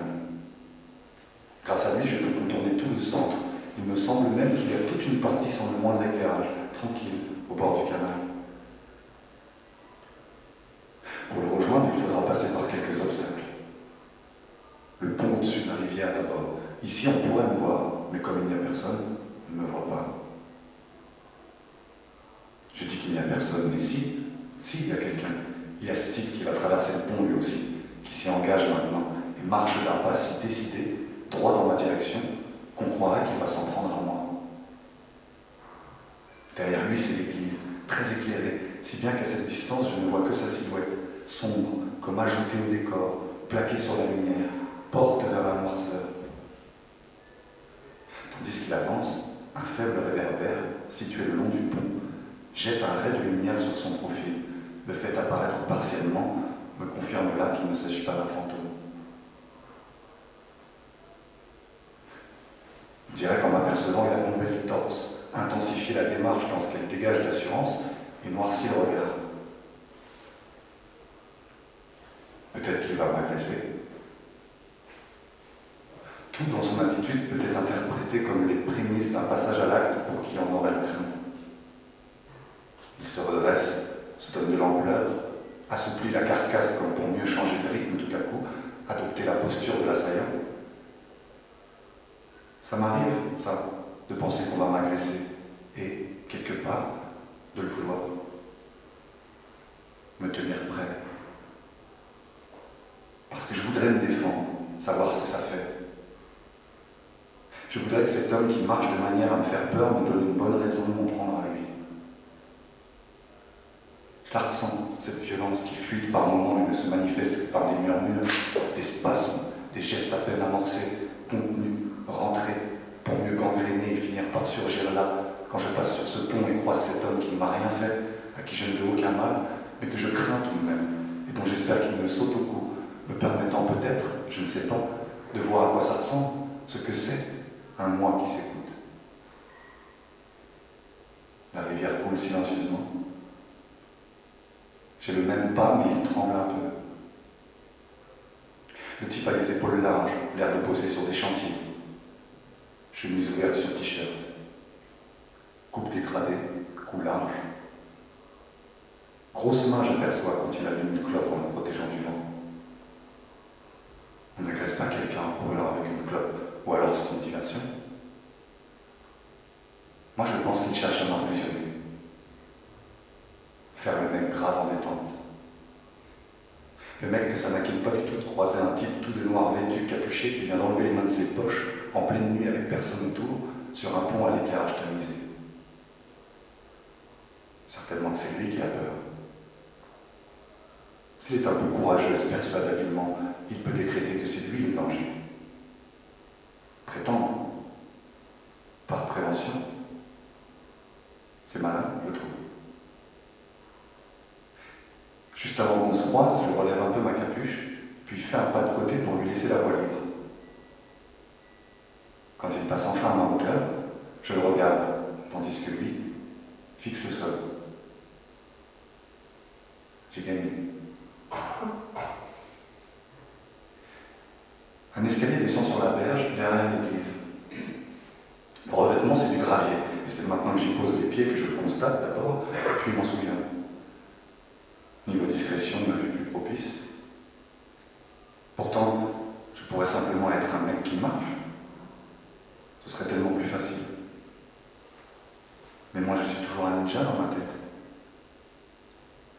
Contrarié par le terrain. Et puis, avoir quelque chose à se reprocher, c'est sûr que ça altère la perception. Chaque pas, c'est un camp terrible. J'imagine un type dans son lit qui tend l'oreille, voit par la fenêtre, appelle la police. Parce qu'il y a un type, là dehors, qui marche dans la nuit. Après quelques mètres de gravier, des pavés semblent surgir de sous la terre de chaque côté du chemin, jusqu'à former une vraie bordure. Je bondis pour rejoindre celle dont je suis le plus proche, sur ma droite, atterri sur un pied de gauche, petite secousse en arrivant, rétablissement qui aurait coûté quelques points dans un concours de gymnastique. Pointe des pieds, pierre silencieuse, discrétion absolue, ninja, mission d'infiltration bien engagée, quand tout à coup plus de pavés, de gravier de nouveau, alors que de l'autre côté, oui, jusqu'à un muret même, ou genre de parapet, voire royal manqué, faute de projeter le regard, parce que j'étais trop, occupé à me demander si les premiers pavés s'étaient enfoncés dans le chemin, ou bien si c'était lui qui les avait recouverts.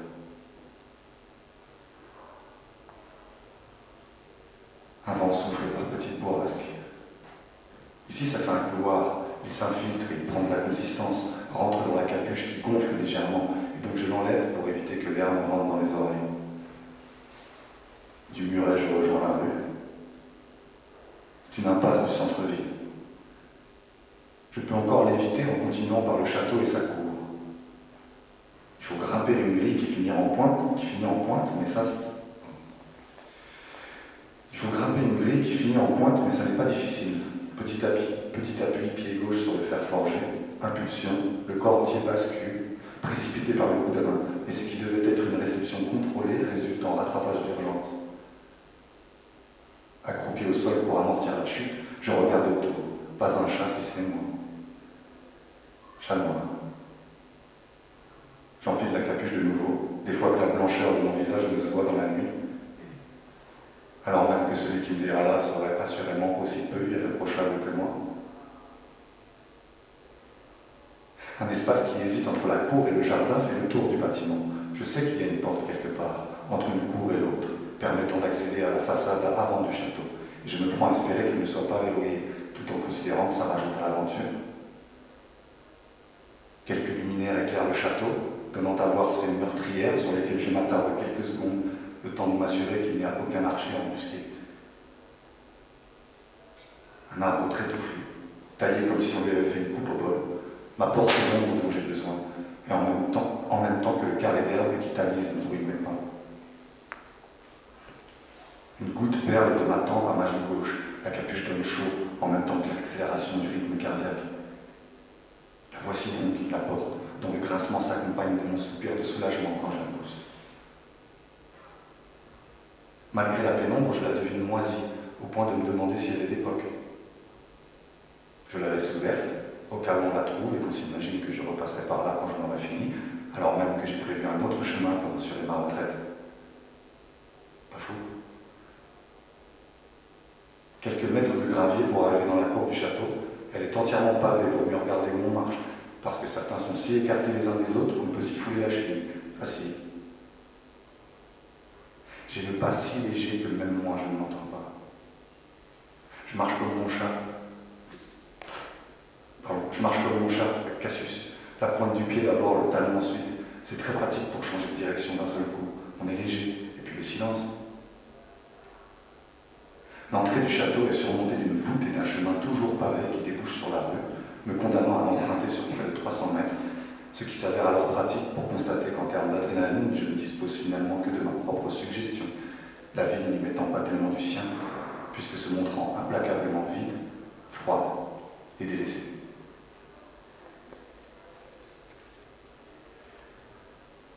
J'ai beau être assez tranquille, ça me soulage d'arriver au bord du canal.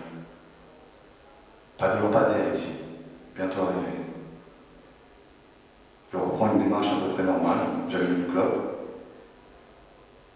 Se faire aussi discret pour finalement se dévoiler par un petit bout rouge, ça serait con. Alors je la tiens dans mon poing fermé, ça chauffe la paume si je ne prends pas d'air. L'eau sur ma gauche, les habitations à droite. Toute lumière éteinte sauf. Volet ouvert, on voit à travers. Une télé allumée avec personne dedans. L'effet miroir sans teint, la nuit, sur les fenêtres. J'imagine toujours qu'on observe. ce type qui vient de se recoiffer dans son, dans son reflet puis se rasseoir devant son écran, parti chercher une connerie à Paris, ne sait pas que c'est précisément ce qui est en train de lui arriver.